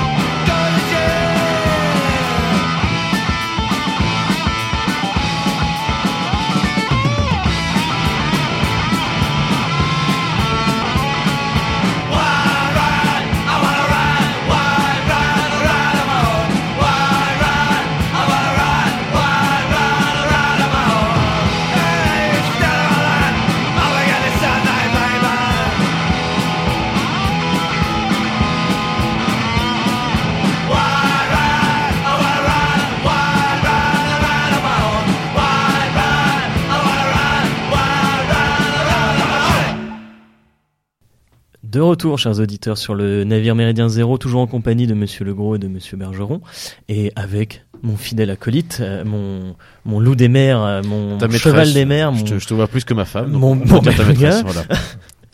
Eh ben écoute, euh, j'en suis ravi. Je sais pas comment le prendre. Je suis un peu en train de rougir, mais bon, bref, on n'est pas là. Je pense qu'elle le prend très mal. Parler de, notre relation personnelle. Comme, elle n'écoute pas. Euh, Est-ce qu'on peut revenir sur cette magnifique chanson Tout à fait, et que je vais laisser Monsieur Legros présenter. Euh, des Gold Show, c'est ça? Oui, les Gold Show, donc un groupe au nom évocateur, un groupe qui célèbre les luttes ouvrières et qui attaque les suppôts du patronat. Et cette chanson est particulièrement intéressante parce qu'elle met en exergue et elle attaque, elle clôt au pilori les petits chefs. Et effectivement, euh, l'histoire sociale française, notamment dans l'entreprise, démontre que ce que les Gauchois appellent avec mépris le petit chef, c'est le nœud, c'est la clé de la réussite de l'entreprise. Aujourd'hui, une difficulté d'entreprise, et notamment dans le monde vis-à-vis du monde syndical qui nous occupe aujourd'hui, c'est qu'on s'occupe beaucoup plus des cadres dits supérieurs que des agents de maîtrise, des techniciens ou de l'encadrement intermédiaire, qui est réellement, comme dans l'armée, c'est les sous-officiers, qui est réellement ce qui fait bouger et avancer les choses. Et ce n'est pas un hasard si les gauchos, et d'une manière plus sérieuse, si je puis dire, euh, les euh, syndicalistes sont souvent en attaque dure vis-à-vis de l'encadrement intermédiaire, c'est qu'ils savent bien que c'est là que ça se joue. Et dans les formations syndicales, on apprend toujours, je cite de mémoire, le premier devoir du syndicaliste est de s'émanciper de l'autorité de son chef de proximité. Et puisque, enfin, à écouter ce que vous dites, on peut pas s'empêcher euh, de penser évidemment à une autre émission qu'on a réalisée en compagnie de Monsieur Philippe Schletter à l'occasion de, de la sortie de son de son livre euh, euh, Management, le grand retour du réel, livre dans lequel effectivement Monsieur Schletter rend un hommage, quasiment une ode à, à ce héros, enfin en tout cas au manager qu'il désigne comme héros. Et je crois, je, de mémoire, il veut parler effectivement de, de ces de ces chefs intermédiaires qui s'engagent parfois durement dans l'entreprise. Peggy disait que les pères de famille sont les héros du XXe siècle. Euh, aujourd'hui, on pourrait le paraphraser euh, à propos des encadrants intermédiaires qui réellement jouent un rôle euh, déterminant. Et il est très intéressant de constater d'ailleurs qu'aujourd'hui, nombre d'entreprises ne veulent plus s'en rendre compte ou ne sont plus réellement intéressées par cela. Alors que c'est là que ça se joue. Et notamment, la palette sociale de l'encadrant intermédiaire devient très importante. Les ordonnances Macron suppriment les délais du personnel. Leur fonction est censée être reprise par le comité, le CSE. Très bien. Sauf que ça ne pourra pas se passer comme ça. Qui réglera réellement les difficultés au quotidien des euh, collaborateurs, des salariés? Soit le délégué de proximité s'il a été prévu par les accords, soit ce sera l'encadrant intermédiaire. Mais pour cela, il faut qu'il ait été formé, il faut qu'il ait compris à, quoi ça rimait. Et ça n'est vraiment pas gagné aujourd'hui parce que l'entreprise ne met plus suffisamment de moyens pour investir sur le développement des encadrants intermédiaires. Le reporting les sature et euh, des tâches finalement assez stériles les empêchent de marcher sur leurs deux jambes. J'entends par deux jambes performance économique et l'autre jambe, performance humaine et sociale. Et quand on marche, on passe d'un déséquilibre à l'équilibre et de nouveau au déséquilibre et ainsi de suite. C'est à l'image du social dans l'entreprise. J'ai souvent euh, rencontré dans mes entreprises euh, la situation suivante. Euh, l'état-major à Genève, à New York, enfin l'état-major du groupe imagine un plan concernant la qualité, ou concernant, disons, un grand projet d'entreprise. Et puis, euh, ce, plan va être déployé euh, dans, à l'intérieur du groupe. Et on commence donc par le, board, par l'équipe de direction euh, multinationale. Et puis ensuite, on descend au niveau des directions de chaque pays. Et puis ensuite, au niveau des, des directions des cadres supérieurs, etc. Et en général, ça, ça finit par se noyer dans un, une sorte de no man's land au niveau du cadre moyen ou, au mieux euh, au, niveau de, du chef d'équipe et du, et du, du, contremaître. Et à ce niveau-là, il n'y a plus rien parce que euh, on est déjà sur un autre projet. Il y a déjà un nouveau manager qui a imaginé euh, de déployer un nouveau dispositif, etc. Et c'est très embêtant parce que finalement, on a une strate de population qui est tout le temps en formation avec toujours des nouveaux projets, et puis une strate de, de, une strate de management qui n'est jamais atteint euh, qui enfin les, les projets n'arrivent jamais jusqu'à ce niveau-là. Là, je parle de grands groupes, hein, mais c'est un schéma que malheureusement on rencontre beaucoup. Et c'est un peu une gadgetisation aussi de, de la vie sociale dans, dans, les grands groupes. Du coup, on va lancer le, le, sujet de cette deuxième partie. C'est quoi la place pour vous actuellement des syndicats? Quel est, quel est leur rôle? Est-ce qu'ils sont encore efficaces? Mais dans le sens plutôt, est-ce qu'ils sont encore utiles? Euh, On voit par exemple que beaucoup de syndicats, voyant que les combats qu'ils mènent au niveau local sont pas forcément perdu, mais en tout cas qu'ils se battent pour des miettes, vont sur une échelle internationale où là, l'image du syndicat est beaucoup plus belle dans le sens où il peut se battre par exemple pour les conditions de travail euh, des petits salariés en Inde euh, qui euh, ont j'exagère le trait mais qui sont dans des conditions atroces. On pense à la une l'affaire par exemple du Rana Plaza où ce bâtiment qui s'est effondré sur ces travailleuses indiennes avait fait grand bruit un grand bruit médiatique et qui avait ému l'entièreté de la, la, la, classe on va dire syndicale. Et on a vu les syndicats se saisir de ce sujet là est-ce que c'est ça le nouveau rôle du syndicat? Aujourd'hui, c'est d'aller vers des sujets internationaux où il y a encore des combats à mener. Et pour, compléter la, question, euh, et pour poser peut-être un contexte plus national, euh, il me semble qu'on ne peut pas parler de ça et ne pas parler de, de ce qui s'est passé avec les Gilets jaunes euh, en ce début d'année 2019, puisque là encore, on est sur sur un exemple où les syndicats ont, raté le coche. Enfin, c'est l'impression qu'ils laissent. Euh, je vais vous secouer la tête, on, va pouvoir en discuter, mais moi, il me semble en tout cas que euh, les Gilets jaunes, cette volonté de démocratie directe, en tout cas, c'est ce qui a accouché peu ou prou de leurs revendications, c'est bien la volonté de court-circuiter des corps intermédiaires dans lesquels on ne croit plus. Mmh. Alors, il y a effectivement les syndicats, pas que, c'est la, c'est la représentativité de manière générale qui est, qui est attaquée, mais les syndicats en font partie. Donc finalement, est-ce que ce que disait donc euh, Foxley, cette espèce de fuite à l'international, n'est pas aussi lié à, à, une, à une, un échec, un euh, échec national. Voilà. Moi, je pense que l'échec est national et international. C'est-à-dire que la fuite à l'international, c'est une vaste chimère. Et euh, je prendrai un premier exemple il y a quelques années, lorsque Renault ferme son usine de Villevorde Jamais les Belges, qui pourtant euh, souhaitaient euh, bénéficier d'une grande solidarité chez Renault ou autres, n'ont eu le moindre signe d'encouragement de leurs camarades, compères et compagnons français. Il y a une forme d'égoïsme parfaitement compréhensible de la part des salariés disant ouf, c'est pas tombé sur nous. Parce que le monde dans lequel nous vivons fait que du jour au lendemain, délocalisation, vente, euh, transformation, que sais-je encore. Dès lors, ce côté preuve opérationnel, y a-t-il solidarité? La réponse est non. Et après, ça ne coûte pas cher de dire qu'on est solidaire avec les syndicats indiens, les travailleuses indiennes, que sais-je encore, ou chinois ou autres. Et donc, effectivement, euh, la CFDT, par exemple, a une dimension internationale qu'elle veut développer, mais tout ça, c'est sympathique, des bonnes intentions, et puis beaucoup, comme on dit dans les Antilles, beaucoup de mousse, pas beaucoup de choco. Hein. Donc, pour moi, c'est vraiment ça, et ça ira pas beaucoup plus loin dans l'immédiat. Après, vous avez des grandes entreprises, mais là, ça devient très marginal, comme Danone, par exemple, comme EDF, qui ont signé des accords très importants avec l'intégralité euh, euh, des syndicats d'une branche professionnelle euh, dans le monde entier. Bien sûr, et là, vous avez deux types d'accords. Soit on signe pays par pays, soit alors on signe avec le syndicat mondial. Il y a encore deux types d'accords qu'il faudrait distinguer d'un point de vue technique. Pour, euh, voilà pour le volet international. Pour l'autre volet, et je laisserai Francis euh, répondre sur le volet gilet jaune, pour l'autre volet, à quoi servent les syndicats aujourd'hui? Bah, Si on reprend les fonctions classiques, traditionnelles du syndicat, je pense qu'elles ont toujours une raison d'être. Première fonction, fonction tribunicienne, c'est-à-dire représenter, présenter, présenter les intérêts individuels, présenter des revendications, etc. Ça, ça existe toujours. C'est plus ou moins bien fait, mais il y a toujours une attente des salariés là-dessus. Et quand on regarde quelles sont les attentes des salariés par rapport aux délégués de proximité, très intéressant. Enquête réalisée par CGT, CFDT, non publiée. À quoi ça sert un délégué de proximité? Numéro un, il me donne de l'info. Alors forcément, c'est pas celle de la direction, c'est surtout pas celle transmise par l'encadrant de proximité, qui, comme l'a rappelé Francis, est complètement oublié, laissé pour compte, et lui, il sait rien de ce qui va se passer. On lui demande de faire sa prod ou euh, son service, et puis c'est tout pour le reste, il n'a pas de rôle. Deuxième demande formulée par le salarié au délégué, c'est est-ce que tu sais me défendre? Et là, c'est un rôle d'avocat. Ça fait trois fois que j'arrive en retard à mon poste de travail, j'ai encore une sanction. Chose de très simple.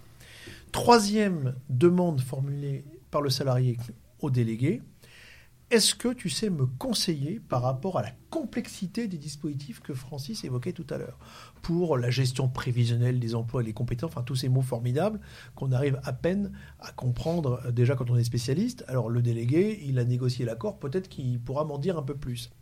Et puis quatrièmement, n'oublions pas qu'historiquement, le délégué avait il aura sans doute encore un rôle lié aux activités sociales et culturelles.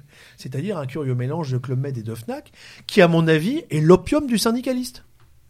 Et d'ailleurs, Sud, dont beaucoup de méthodes sont extrêmement intéressantes à analyser, a comme doctrine, plus ou moins suivie, vous devez séparer votre activité syndicale de votre activité sociale et culturelle. Sinon, le Club et la FNAC vont vous bouffer. Et ils ont raison. Voilà les quatre attentes principal par rapport aux délégués de proximité. Maintenant, cette fonction tribunicienne, très bien, il y a aussi une fonction cathartique. C'est-à-dire, c'est quoi le syndicaliste? Là encore, travail réalisé principalement par CGT, CFDT et Force ouvrière sur c'est quoi un syndicaliste depuis la loi de 2008 et depuis les annonces Macron. Eh bien, c'est celui, écoutez bien la définition qu'ils en ont faite, je la trouve remarquable. C'est celui qui n'hésite pas à dire tout haut, alors si vous me dites ce que beaucoup pensent tout bas, non, il ne s'agit pas de ça. C'est celui ou celle qui n'hésite pas à dire tout haut, donc à défier l'autorité. ce que beaucoup craignent tout bas. Évolution de compétences, transformation, délocalisation, externalisation, fusion-acquisition, etc., etc. Tout ce qui fait la vie de l'entreprise aujourd'hui. Et là, le syndicaliste, finalement, vu de la base, c'est quelqu'un qui a cette fonction cathartique. Pourquoi? Sa crédibilité va dépendre de sa capacité à défier l'autorité et à démontrer que lui, il sait ce qui va se passer et qu'il va me tomber sur la gueule, pour être trivial. Alors que le chef est même pas au courant, et parfois il est aussi embêté que moi, mais il n'ose pas me le dire. Quand vous cumulez les deux, c'est-à-dire les quatre attentes que j'ai citées tout à l'heure, qui démontrent l'utilité du délégué, et à, cette attente qui est la démonstration de sa crédibilité. Aujourd'hui, à quoi sert un délégué vu par le personnel, vu par la base? C'est utilité plus crédibilité. Intéressant, je vote pour quelqu'un d'utile, qui me rend service, ou qui a rendu service à des copains, des collègues, et je l'ai appris. Ou bien, je vote contre la direction pour quelqu'un de crédible, qui est capable de me dire ce qui va se passer et qui va m'atterrir dessus. Voilà pour moi les points essentiels qui font qu'aujourd'hui, le délégué, s'il est bien formé, et s'il est militant, c'est-à-dire s'il accomplit son travail de terrain, a encore un avenir fort. Mais la difficulté va venir de quels sont les talents réels que les syndicats vont pouvoir attirer. Et ça, les annonces Macron ne vont pas le faciliter. C'est bien fait pour ça. Aujourd'hui, 40% de mandats en, moins, en moins dans la mise en place des CSE. Donc, ça veut dire deux choses. Concentration des responsabilités sur quelques personnes qui vont donc perdre le contact avec le métier et le terrain. Et deuxième conséquence, ça veut dire dissuasion après la La dissuasion par rapport à des talents qui disent Attends, mais moi, j'ai pas envie de, me retrouver euh, dans 10 ans sans boulot. Parce qu'en plus, on a limité la durée des mandats. Monsieur Bergeron Oui, moi, je suis peut-être euh, moins pessimiste que, que, mon, voisin, que mon collègue. Euh. je trouve que les, temps aujourd'hui sont intéressants parce que donc on a assisté à une, une sortie de l'idéologie. On, a, on assiste aussi au fait que le, syndicat n'est pas le, système de remplacement euh, après l'échec de ou la disparition du PC, par exemple, la CGT n'est plus n'est pas vraiment euh, un, PC bis, euh, un PC plus plus à, orientation plus sociale. On, a on a des évolutions intéressantes de, ce point de vue-là. Et puis on a, je pense que tout concourt à, rendre les syndicalistes plus modestes, plus modestes au sens où euh, ce n'est pas eux qui vont changer, euh, le monde, voilà. mais, eux ne, changeront pas. Euh, et ça, c'est plutôt une, bonne chose. ça contribue à désidéologiser le monde du travail. À, je dirais, à, éloigner les, utopies totalitaires. Donc de ce point de vue-là, c'est pas mal. Et c'est pour ça que je pense que euh, ce que l'on peut attendre du, syndicalisme de demain, euh, c'est ce sont des, choses assez concrètes, assez, euh, pratiques. il y a une demande pour ça. il y a, il y a l'aspect social et culturel. Alors, j'ai cru comprendre que mon collègue estime que c'est pas le rôle du syndicalisme d'être sur ce terrain-là. Moi, je pense que euh, c'est une bonne. Euh, enfin, c'est pas de l'autogestion, hein, c'est très modeste dans son approche, mais c'est une bonne chose que les gens puissent euh, décider eux-mêmes l'organisation de, de, leur vie disons, par, enfin, dans le cadre de l'entreprise ou en marge de l'entreprise d'un certain nombre de, choses, de dispositions, et puis bénéficier de, de l'effet de levier euh, de l'importance d'une entreprise et de la population couverte par une entreprise. Moi, ça me paraît plutôt une bonne chose. Et puis ces services qu'on apporte aux gens, bah, ça, effectivement, ça fidélise les gens, ça leur donne des responsabilités. C'est un peu comme les assos dans les, euh, dans les écoles de commerce. Euh, ça, ça pousse les, les salariés à, à, ne, à sortir un peu de leur individualisme. Parce que le vrai problème d'aujourd'hui, c'est l'individualisme. Et tout le système dans lequel on vit, c'est un système qui, euh, au nom d'ailleurs de la, euh, de la suppression d'un certain nombre d'idéologies, euh, conduit parfois à l'excès, à, des, approches extrêmement individuelles. Donc je pense que l'aspect service service aux salariés est, important et pourrait être développé d'une manière beaucoup plus importante.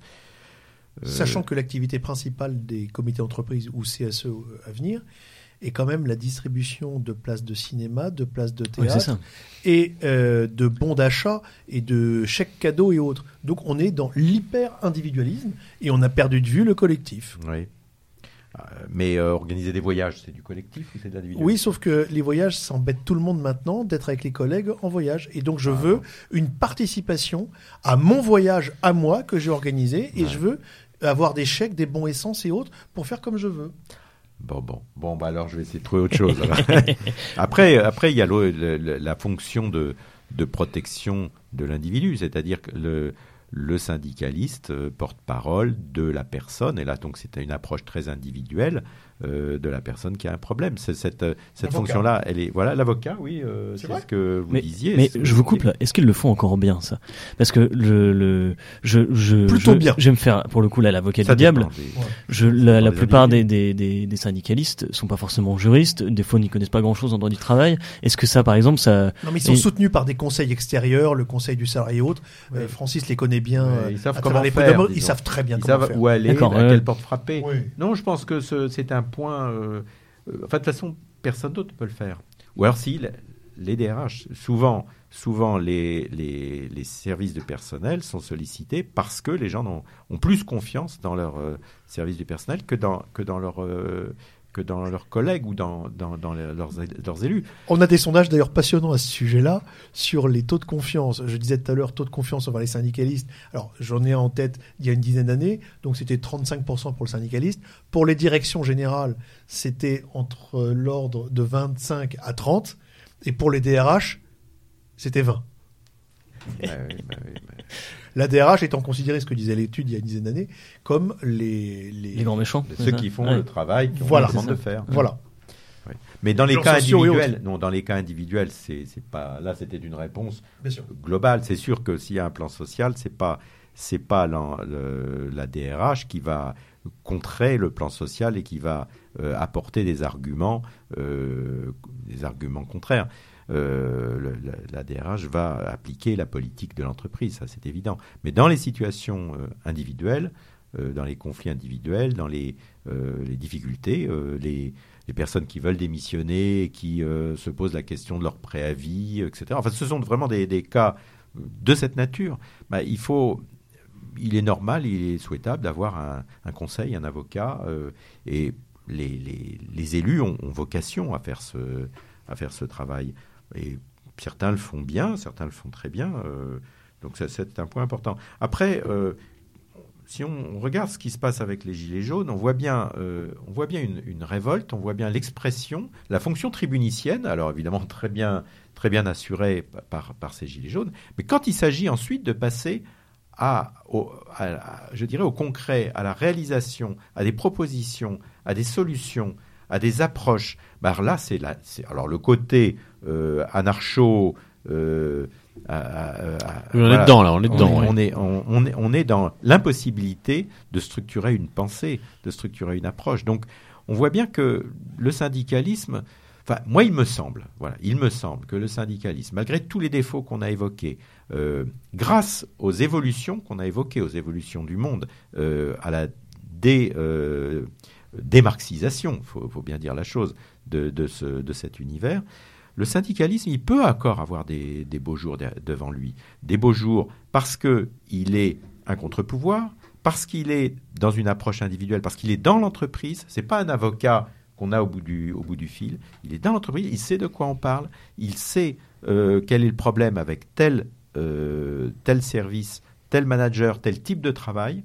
Donc il sait tout ça euh, il sait la nature du travail, enfin en principe, s'il n'est pas devenu un, fonctionnaire syndical à l'intérieur de l'entreprise.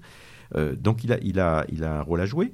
Euh, il a un rôle à jouer sur le plan social, sur le plan culturel. Alors, il faut voir, faut voir comment, parce que c'est vrai qu'il y a aussi une aspiration à monnayer, enfin à traduire en, monnaie ou en, en baisse de coût uniquement des des actions ou des, œuvres sociales. Mais quand je pense à, œuvres sociales, je pense plus à des, alors, des approches collectives sur, des, sur les problèmes de mutuelles, sur des problèmes de, d'aide de cette nature, sur des, sur des, outils, des outils de, de participation, d'intéressement, de, de PERCO, enfin le système de, de, retraite, de, retraite euh, sur. De, de, placement en fait. Hein, oui, de système. Voilà. Tous ces systèmes-là, et là pour, pour le coup, il faut le jouer en collectif. On peut pas, on peut pas avoir une approche individuelle sur ces sur ces plans-là. On peut évidemment s'inscrire à, à, un dispositif qui vous, vous, fera les lunettes moins chères, mais euh, là, il, y a, il, faut vraiment que ce soit un travail collectif et euh, il faut que l'adhésion et, et la, le soutien de, des salariés soient acquis. Et c'est pas c'est pas parce que la direction va sortir d'un chapeau un bon une bonne mutuelle ou un bon système euh, d'intéressement ou un, bon système de de je dirais de, primes euh, de primes d'objectifs que que ça que ça va être adopté par les gens. Pour qu'il soit adopté il faut qu'il corresponde à une, à une réalité. Il faut qu'il y ait de la pédagogie qui soit faite euh, et une pédagogie qui soit pas unilatérale du, haut vers le bas. Il faut qu'il y ait une adhésion d'abord des, des, bah de la, de, des intermédiaires euh, et, des, et, des, et, des, syndicalistes. Donc moi, je dirais que euh, le, le, les syndicats, ils ont encore des beaux jours devant eux, mais à condition de savoir, donc de savoir faire preuve de modestie, de revenir sur des, des micro-réalisations de cette nature. revenir sur une proximité, en fait, c'est ça. Sur une proximité. c'est un mouvement dialectique. On a, fini, on en a fini avec la, les, lendemains qui chantent. Euh, on, est, on est dans d'autres schémas. Les grands récits. et puis euh, aussi être conscient que, que l'entreprise, elle a de plus en plus d'intérêts communs. On n'a pas les riches et les pauvres, en tout cas dans l'entreprise, les, les dirigeants ou les actionnaires et euh, les soutiers. On est dans des, dans des schémas où vraiment la réussite, la réussite est basée sur le collectif. On est de plus en plus. Oui, avec une nuance importante, c'est lorsqu'on a affaire à des entreprises qui sont rachetées par des fonds de pension, j'ai quelques exemples en tête, une entreprise qui est rachetée pour la sixième fois par un fonds de pension parce qu'elle est très rentable, là c'est extraordinaire parce qu'il n'y a rien de tel pour créer une population de mercenaires. Et les syndicalistes eux-mêmes sont devenus des hmm. hyper chefs de mercenaires en disant OK, quelle est notre part du gâteau? Et donc on n'est plus dans l'aventure managériale collective, dans le rêve euh, de grands challenges à remporter ensemble on est dans une perspective purement monétaire, puisque la logique est devenue de facto très monétaire. Ça m'amène à un autre point qui est, et je partage l'avis de, Francis sur le fait que les syndicats ont encore un avenir, il y a deux points de progrès majeurs à travailler. Le premier, c'est que historiquement, les syndicalistes français, qui sont d'origine ouvriériste, sont donc focalisés sur la revendication salariale. Et c'est le point majeur qu'il travaillait à travers des jeux de rôle. Et le grand moment de l'année, à partir de 1982, c'est la négociation annuelle obligatoire, qui constitue un moment où on cristallise les peurs, les rancœurs, les inquiétudes, les espoirs, les heurts, les malheurs, les désespoirs, les rêves, les réussites, peu importe. Et ils savent très bien qu'à ce moment-là, ils ont une fenêtre de tir pour revendiquer et pour bouger un peu les foules. Et aujourd'hui, deuxième point, la difficulté syndicale consiste à sortir, 37 ans après, sortir de cette facilité finalement sur le coût de la force de travail, parce qu'on en est encore au 19e siècle de ce point de vue-là. Il ne s'agit plus de négocier le coût de l'offre de travail, mais il s'agit de négocier beaucoup d'autres choses, mais qui sont tellement complexes qu'il est difficile pour des syndicalistes d'apprendre tous ces concepts. La gestion prévisionnelle des emplois et des compétences, vous avez des entreprises qui font appel à des consultants parce qu'eux-mêmes en interne n'ont pas les ressources. Alors imaginez les syndicalistes qui vont les négocier. Ils sont assez perdus. Et ils manquent de compétences pour le coup en confédération syndicale, en branche professionnelle, pour les aider sur des choses assez pointues. Et on a donc aujourd'hui des accords qui sont difficiles, mais souvenez-vous, le grand BINS des années 97-99, on en parlait tout à l'heure, la négociation sur le temps de travail, c'était un cauchemar pour les syndicalistes d'abord il fallait leur expliquer, et les cadres aussi, il fallait leur expliquer exactement comment on calculait le temps de travail. Et même pour, et même pour les inspecteurs du travail. Mais même, c'était un cauchemar pour tout le monde. Francis s'en souvient parfaitement bien, moi aussi. C'était un cauchemar pour tout le monde. Et les syndicalistes là-dedans, ils étaient tétanisés. On ne leur a pas fait du tout un cadeau en les mettant là-dedans. Donc, il y a un travail aujourd'hui de professionnalisation des syndicalistes qui est à réaliser avec un danger, c'est devenir des experts éloignés du terrain. Et donc, c'est ce que je disais tout à l'heure, un mouvement dialectique qui est à réussir.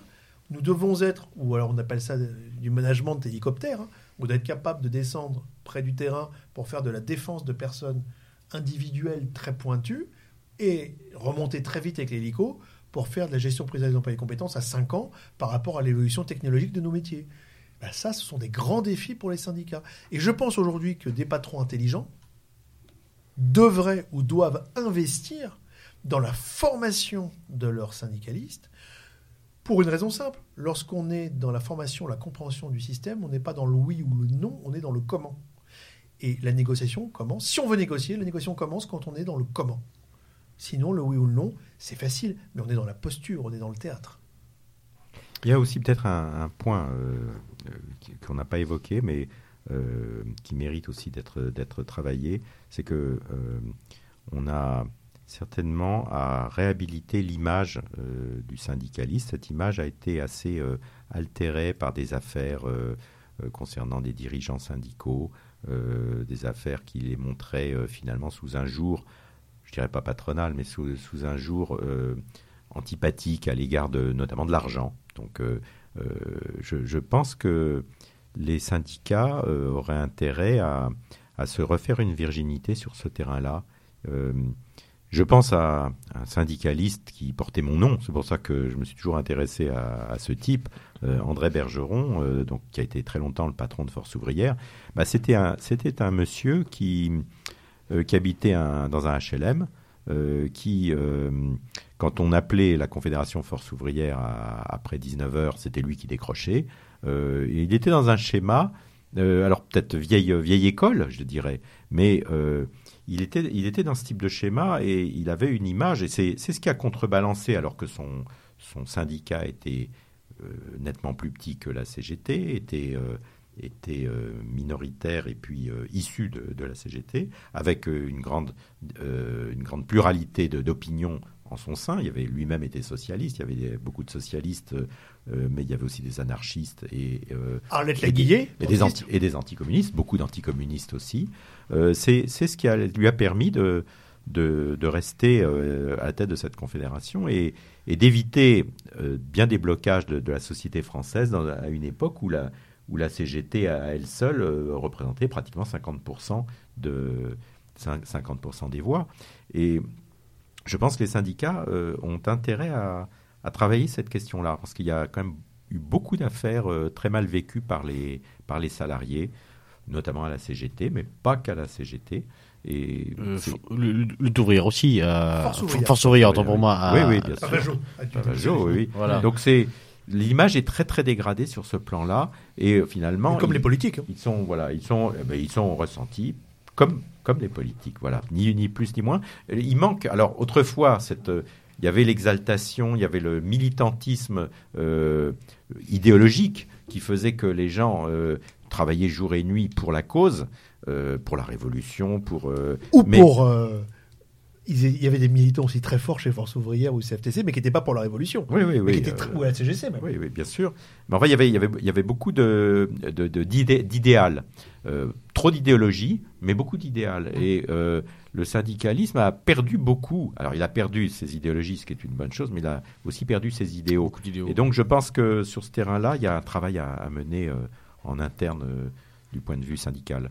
Et Louis alors là, on, arrive en fin d'émission. Il y, a un point quand même qu'on ne peut pas ne pas évoquer, c'est euh, justement euh, les différentes obédiences syndicales qu'on a évoquées ce soir. Euh, globalement, quand, elles avaient une idéologie, étaient plutôt marquées à gauche. est-ce qu'on, est-ce qu'il y a eu quand même en France des tentatives de, de, syndicats? Je pense qu'on pense peu tous la même chose autour de la table. Je pense notamment à une tentative dans la police, on en parlait euh, un petit peu hors micro. Est-ce qu'il y a eu des tentatives de création de syndicats nationaux euh, ou à minima euh, de droite nationale, peut-être identitaire? Et je, vais me rebondir. Est-ce que du coup, de ce que vous allez dire là, sur la, question de Melouga, est-ce qu'on devrait, pourquoi pas, créer un syndicat ou s'engager dans les différentes structures syndicales? Moi, je, je, réponds très rapidement. Euh, je, je, pense que si, si, les tentatives qui ont eu lieu dans le passé euh, étaient très difficiles à mettre en œuvre parce que le système était verrouillé jusqu'en 2008, donc était verrouillé avec le, ce privilège accordé aux, cinq centrales syndicales. Donc créer une sixième centrale syndicale euh, que ce soit l'UFT, euh, la CFT ou des choses comme ça, c'était quasiment impossible. Euh, je ne parle même pas de FN Police ou de, choses comme ça. D'autre part, on a, les, tentatives ont été assez maladroitement menées, mais ça, je crois que mon voisin a plus de, plus de connaissances sur, ce terrain-là. Moi, il me semble, vu de ma planète, que avec ces cinq organisations syndicales qui restent euh, qui restent euh, les seuls euh, ayant une, un poids significatif dans le, dans le secteur privé. Je mets un petit peu à part l'UNSA peut-être.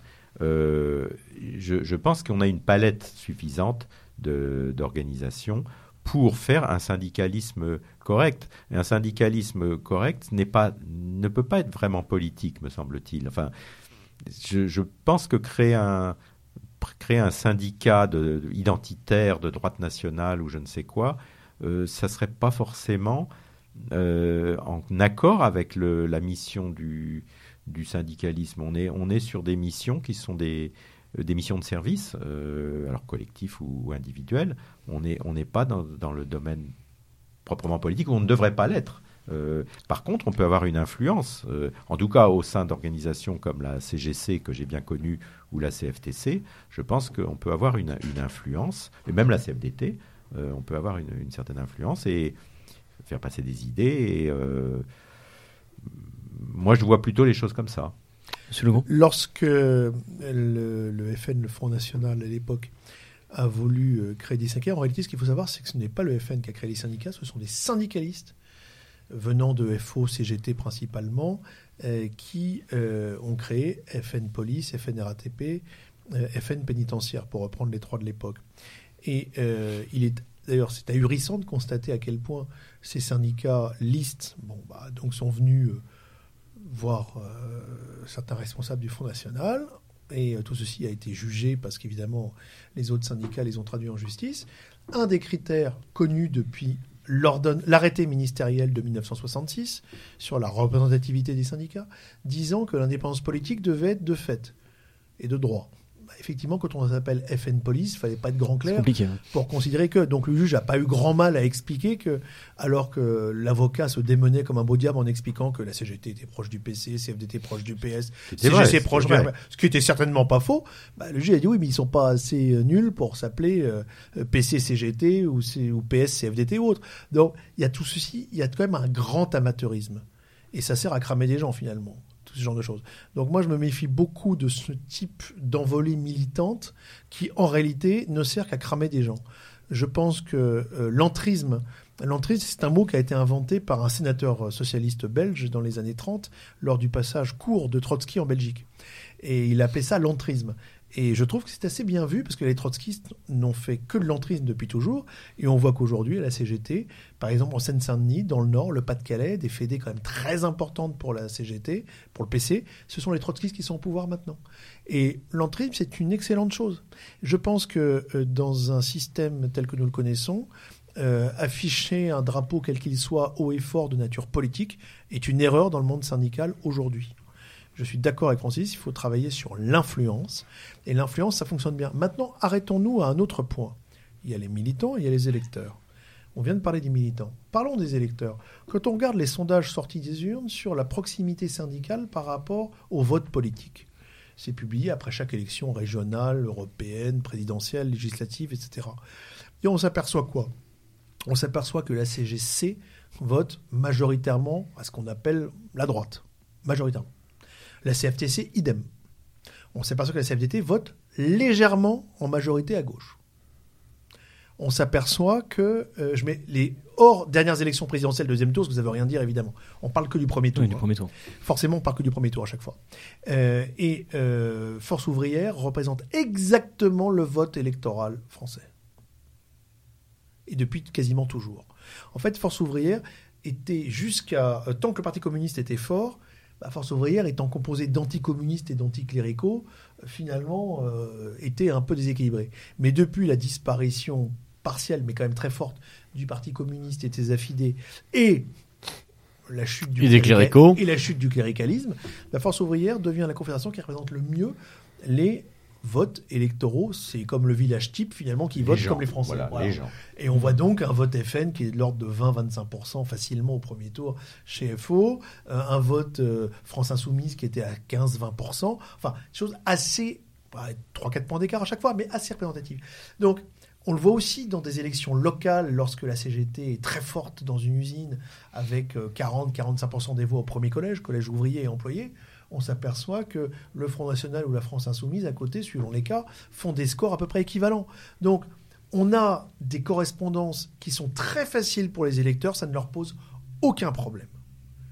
Et en revanche, pour, dès que vous êtes dans l'appareil, vous vous faites atomiser si vous prenez des positions c'est ce que j'allais dire. C'est éviter de, de, clairement clairement. Quand soyez on...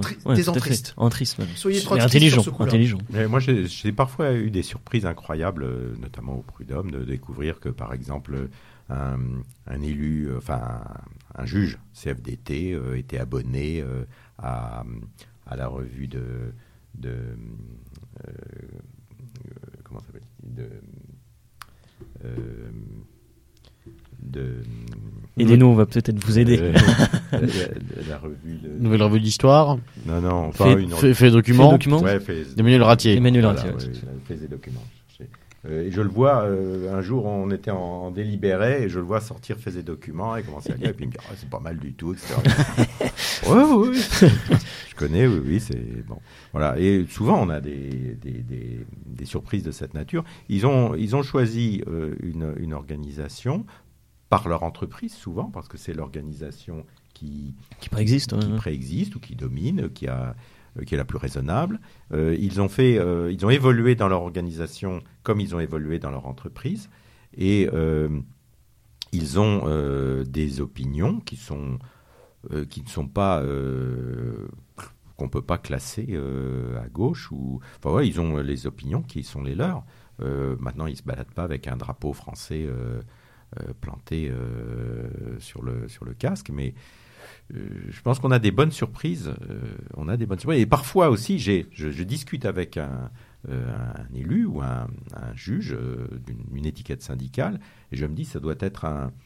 Oh, c'est sûrement un CFTC très très engagé dans sa paroisse, etc. Et puis le gars, je découvre qu'il est CGT ou qu'il est voilà. Mais bah c'est un peu pareil. Ils sont très croyants. Oui, enfin, euh, oui, bon.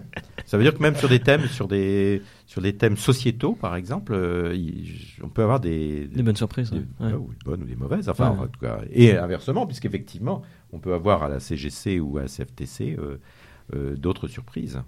on n'est plus du tout dans. on est dans un choix, mais un choix qui, qui,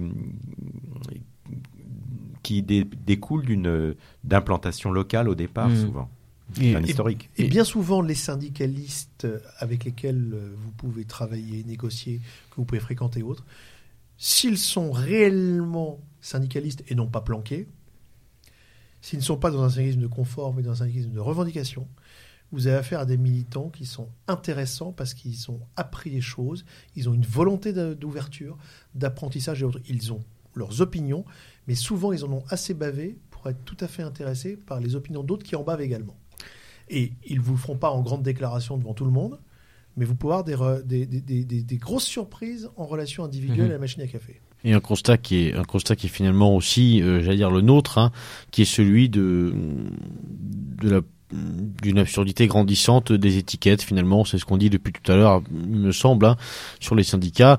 Et euh, un constat sur la méthode pour répondre à, la question posée par Foxley qui je crois aussi le nôtre hein, celui de l'entrisme. Bon euh, c'est pas la première fois qu'on dit au micro de cette radio qu'effectivement euh, se, balader avec euh, avec un, drapeau planté sur le sur le comment dirais sur le casque n'est pas d'une grande utilité et malheureusement aujourd'hui même est même improductif donc je crois qu'on peut dire dire qu'on est tout à fait d'accord avec ce qui vient d'être dit hein, au sujet de la méthode et que effectivement il y a déjà des structures qui existent, qui sont implantées localement dans les grandes entreprises et qu'il serait dommage de ne pas en profiter, bien au contraire. Et on retrouve là toute notre méthode pirate. Il nous reste très peu de temps. Oui, euh, suffisamment pour euh, reparler un petit peu parce que bon, il faudrait pas qu'on passe à côté de ça. On a quand même ce soir le plaisir de recevoir le directeur euh, de présent et euh, j'aurais bien aimé qu'on reparle un petit peu malgré tout euh, de journal qui mériterait et qui méritera peut-être saison prochaine une, une émission plus longue. oui, oui, voilà. Est-ce qu'on peut revenir un petit peu quand même sur ce qu'est présent pour nos auditeurs qui connaissent pas? On a parlé tout à l'heure un petit peu de la genèse de sa création. Est-ce qu'on peut revenir un petit peu sur la ligne éditoriale s'il y en a une? Et puis globalement sur les, les, les projets, les ambitions et puis le, le, le, le présent de présent. Donc le présent est un, est un journal qui a été créé euh, en 1982, comme j'ai eu l'occasion de le dire au début de, de, cette émission. Il a été créé par la volonté de deux hommes. Enfin, de, il y a plus de fondateurs que cela, mais disons que on a deux personnalités euh, assez euh, différentes. On a d'un côté un, un catholique, euh, un intellectuel catholique traditionnaliste qui s'appelle Jean Madiran, euh, qui dirige une revue qui s'appelle Itinéraire qui est une très bonne revue, une revue de, très bonne qualité, à la fois littéraire et philosophique et religieuse. Et puis de l'autre côté, on a un journaliste euh, qui s'appelle euh, François Brignot, euh, qui est un, journaliste à Minute notamment. Alors je parle du Minute de la grande époque, qui tire à entre 150 et 200 000 exemplaires, qui est un grand, un grand hebdomadaire de révélation, hein, une sorte de canard enchaîné sous un format un petit peu différent et avec une orientation un peu différente. Et donc euh, ces deux hommes vont s'allier et vont créer, euh, vont créer ce, ce quotidien. Ils vont créer le premier quotidien depuis 1944. Euh, Donc ce quotidien, ils veulent, ils veulent en faire le successeur de l'action française de Maurras, Bainville et Daudet. Et euh, ce qui est intéressant, c'est donc qu'ils apportent chacun un public un peu différent. Euh, l'un, euh, un public traditionnaliste, très, très intéressé par les affaires de l'époque, comme Monseigneur Lefebvre, qui développe ses séminaires, etc., contre la vie de, de l'Église. Et puis, puis François Brignot, qui lui est quelqu'un qui est plus intéressé par la vie politique française, qui, qui a été proche d'ordre nouveau, qui, euh, se trouve dans, des schémas politiques très engagés.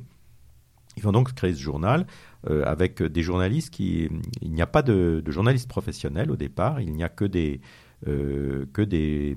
des gens qui, peuvent écrire mais qui n'ont pas fait d'école de journalisme. Et même Madiran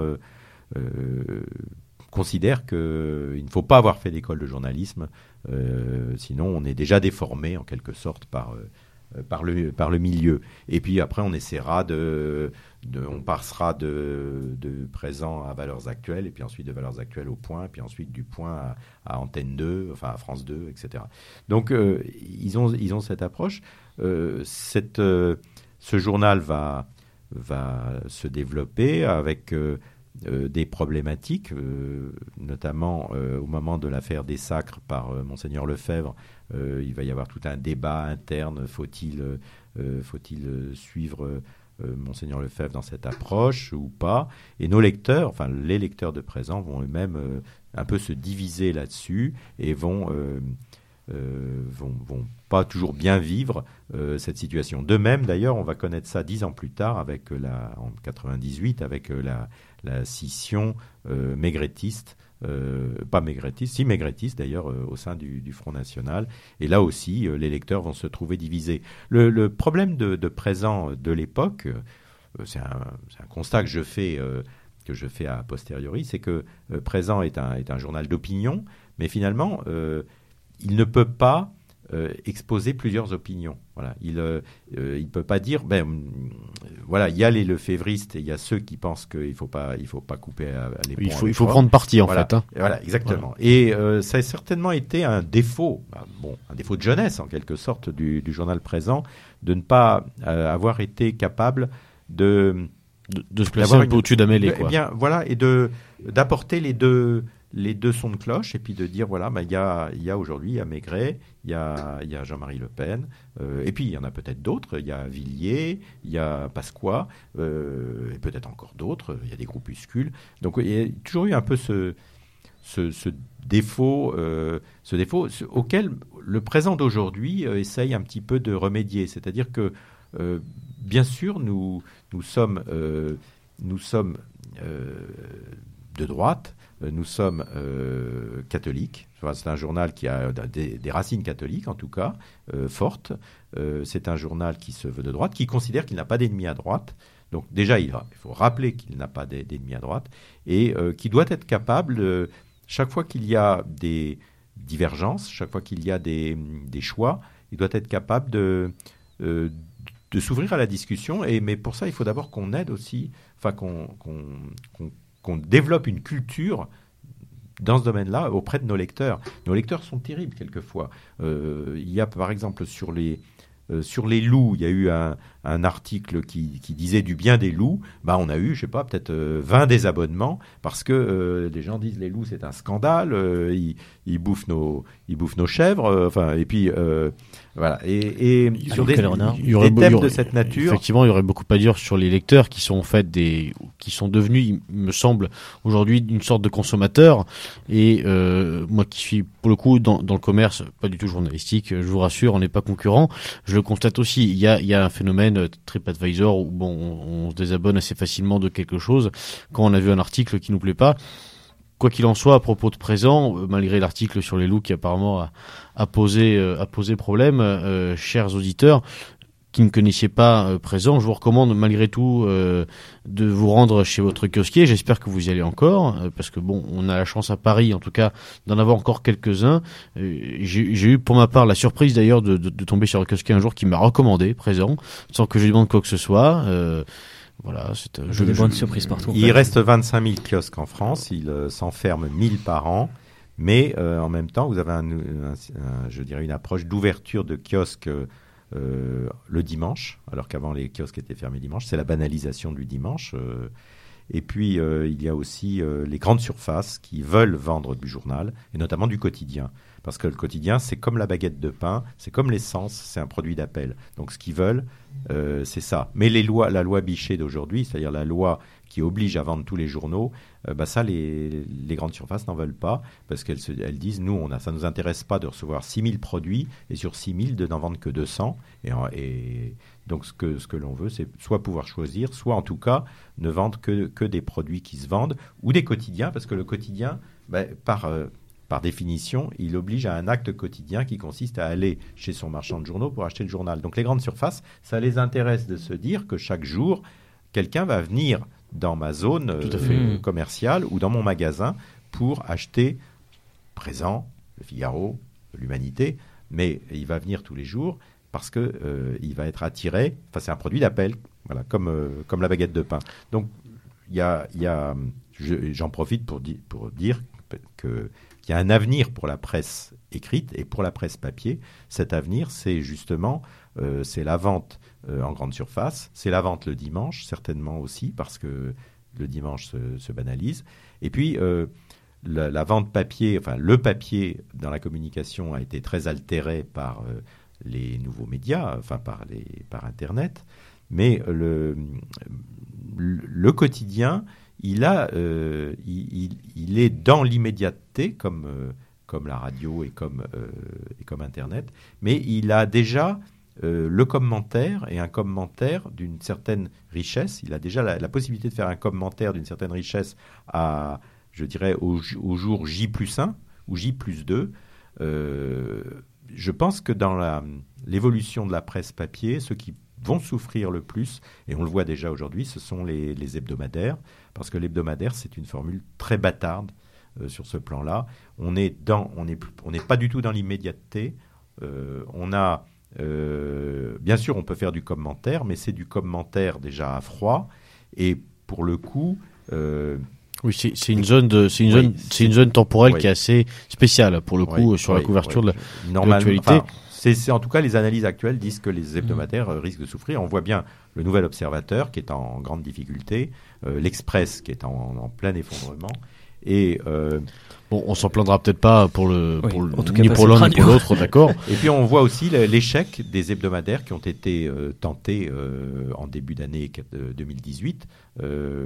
L'hebdo, l'hebdo qui a qui, a, qui, a, qui, s'est planté. Enfin, ceux qui marchent, ce sont les deux hebdomadaires liés à un quotidien, justement. On, ne saurait, excuse-moi, je vous coupe, mais on ne saurait vous renvoyer qu'aux, euh, qu'aux émissions revues et corrigées euh, de notre cher lieutenant Sturm, qui analyse euh, tous ces phénomènes sur notre radio et qui, on est en complet, je pense, accord avec ce que, ce que vous êtes en train de dire. Et puis bon, pour, pour finir, en tout cas, sur la, sur la presse, effectivement, on a l'exemple, donc, ce soir de, de présent, avec, avec Monsieur Bergeron, donc un quotidien. On a aussi, dans, dans la mouvance large de penser tout un tas de tout un tas de journaux, de revues. Euh, je pense à Éléments. Je pense, on a parlé tout à l'heure de Faits et Documents. Bon, la nouvelle revue d'histoire, je crois qu'elle a arrêté son activité, mais malgré tout, on peut encore aller puiser dans les archives où on, peut trouver des numéros assez riches. Euh, J'en oublie plein, je vais faire plein de plein de vexés, c'est sûr, mais en tout cas, on a une richesse, euh, il me semble, euh, journalistique qui, qui, tend à s'étoffer, il me semble. Et en tout cas, on a réfléchir à agir, voilà. il y a un causeur. Oui. Tout à fait on commence à avoir des euh, journaux qui ont quand même de l'ancienneté.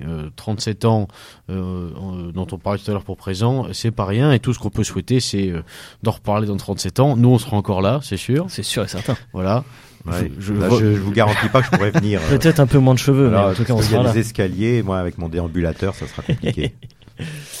Écoutez, on arrive à la fin de cette émission. Euh, je vous remercier chaleureusement, Monsieur Legros et Monsieur Bergeron, euh, d'être venus ce soir euh, pour nous parler du syndicalisme. Encore une fois, et je pense que c'était le, le mot à retenir, de l'entrisme, mais de l'entrisme intelligent. On essaie de vous transmettre ça au moins sur cette radio euh, et ne pas forcément dire que tout est mauvais et ne pas tomber dans le tout blanc, tout noir. Euh, soyez plus intelligent que ça, soyez pirates. Euh, écoutez Méridien Zéro et, euh, et j'ai envie de dire le dernier mot de la fin. Faites des dons à Méridien Zéro qui sont défiscalisés et à l'abordage et pas de quartier.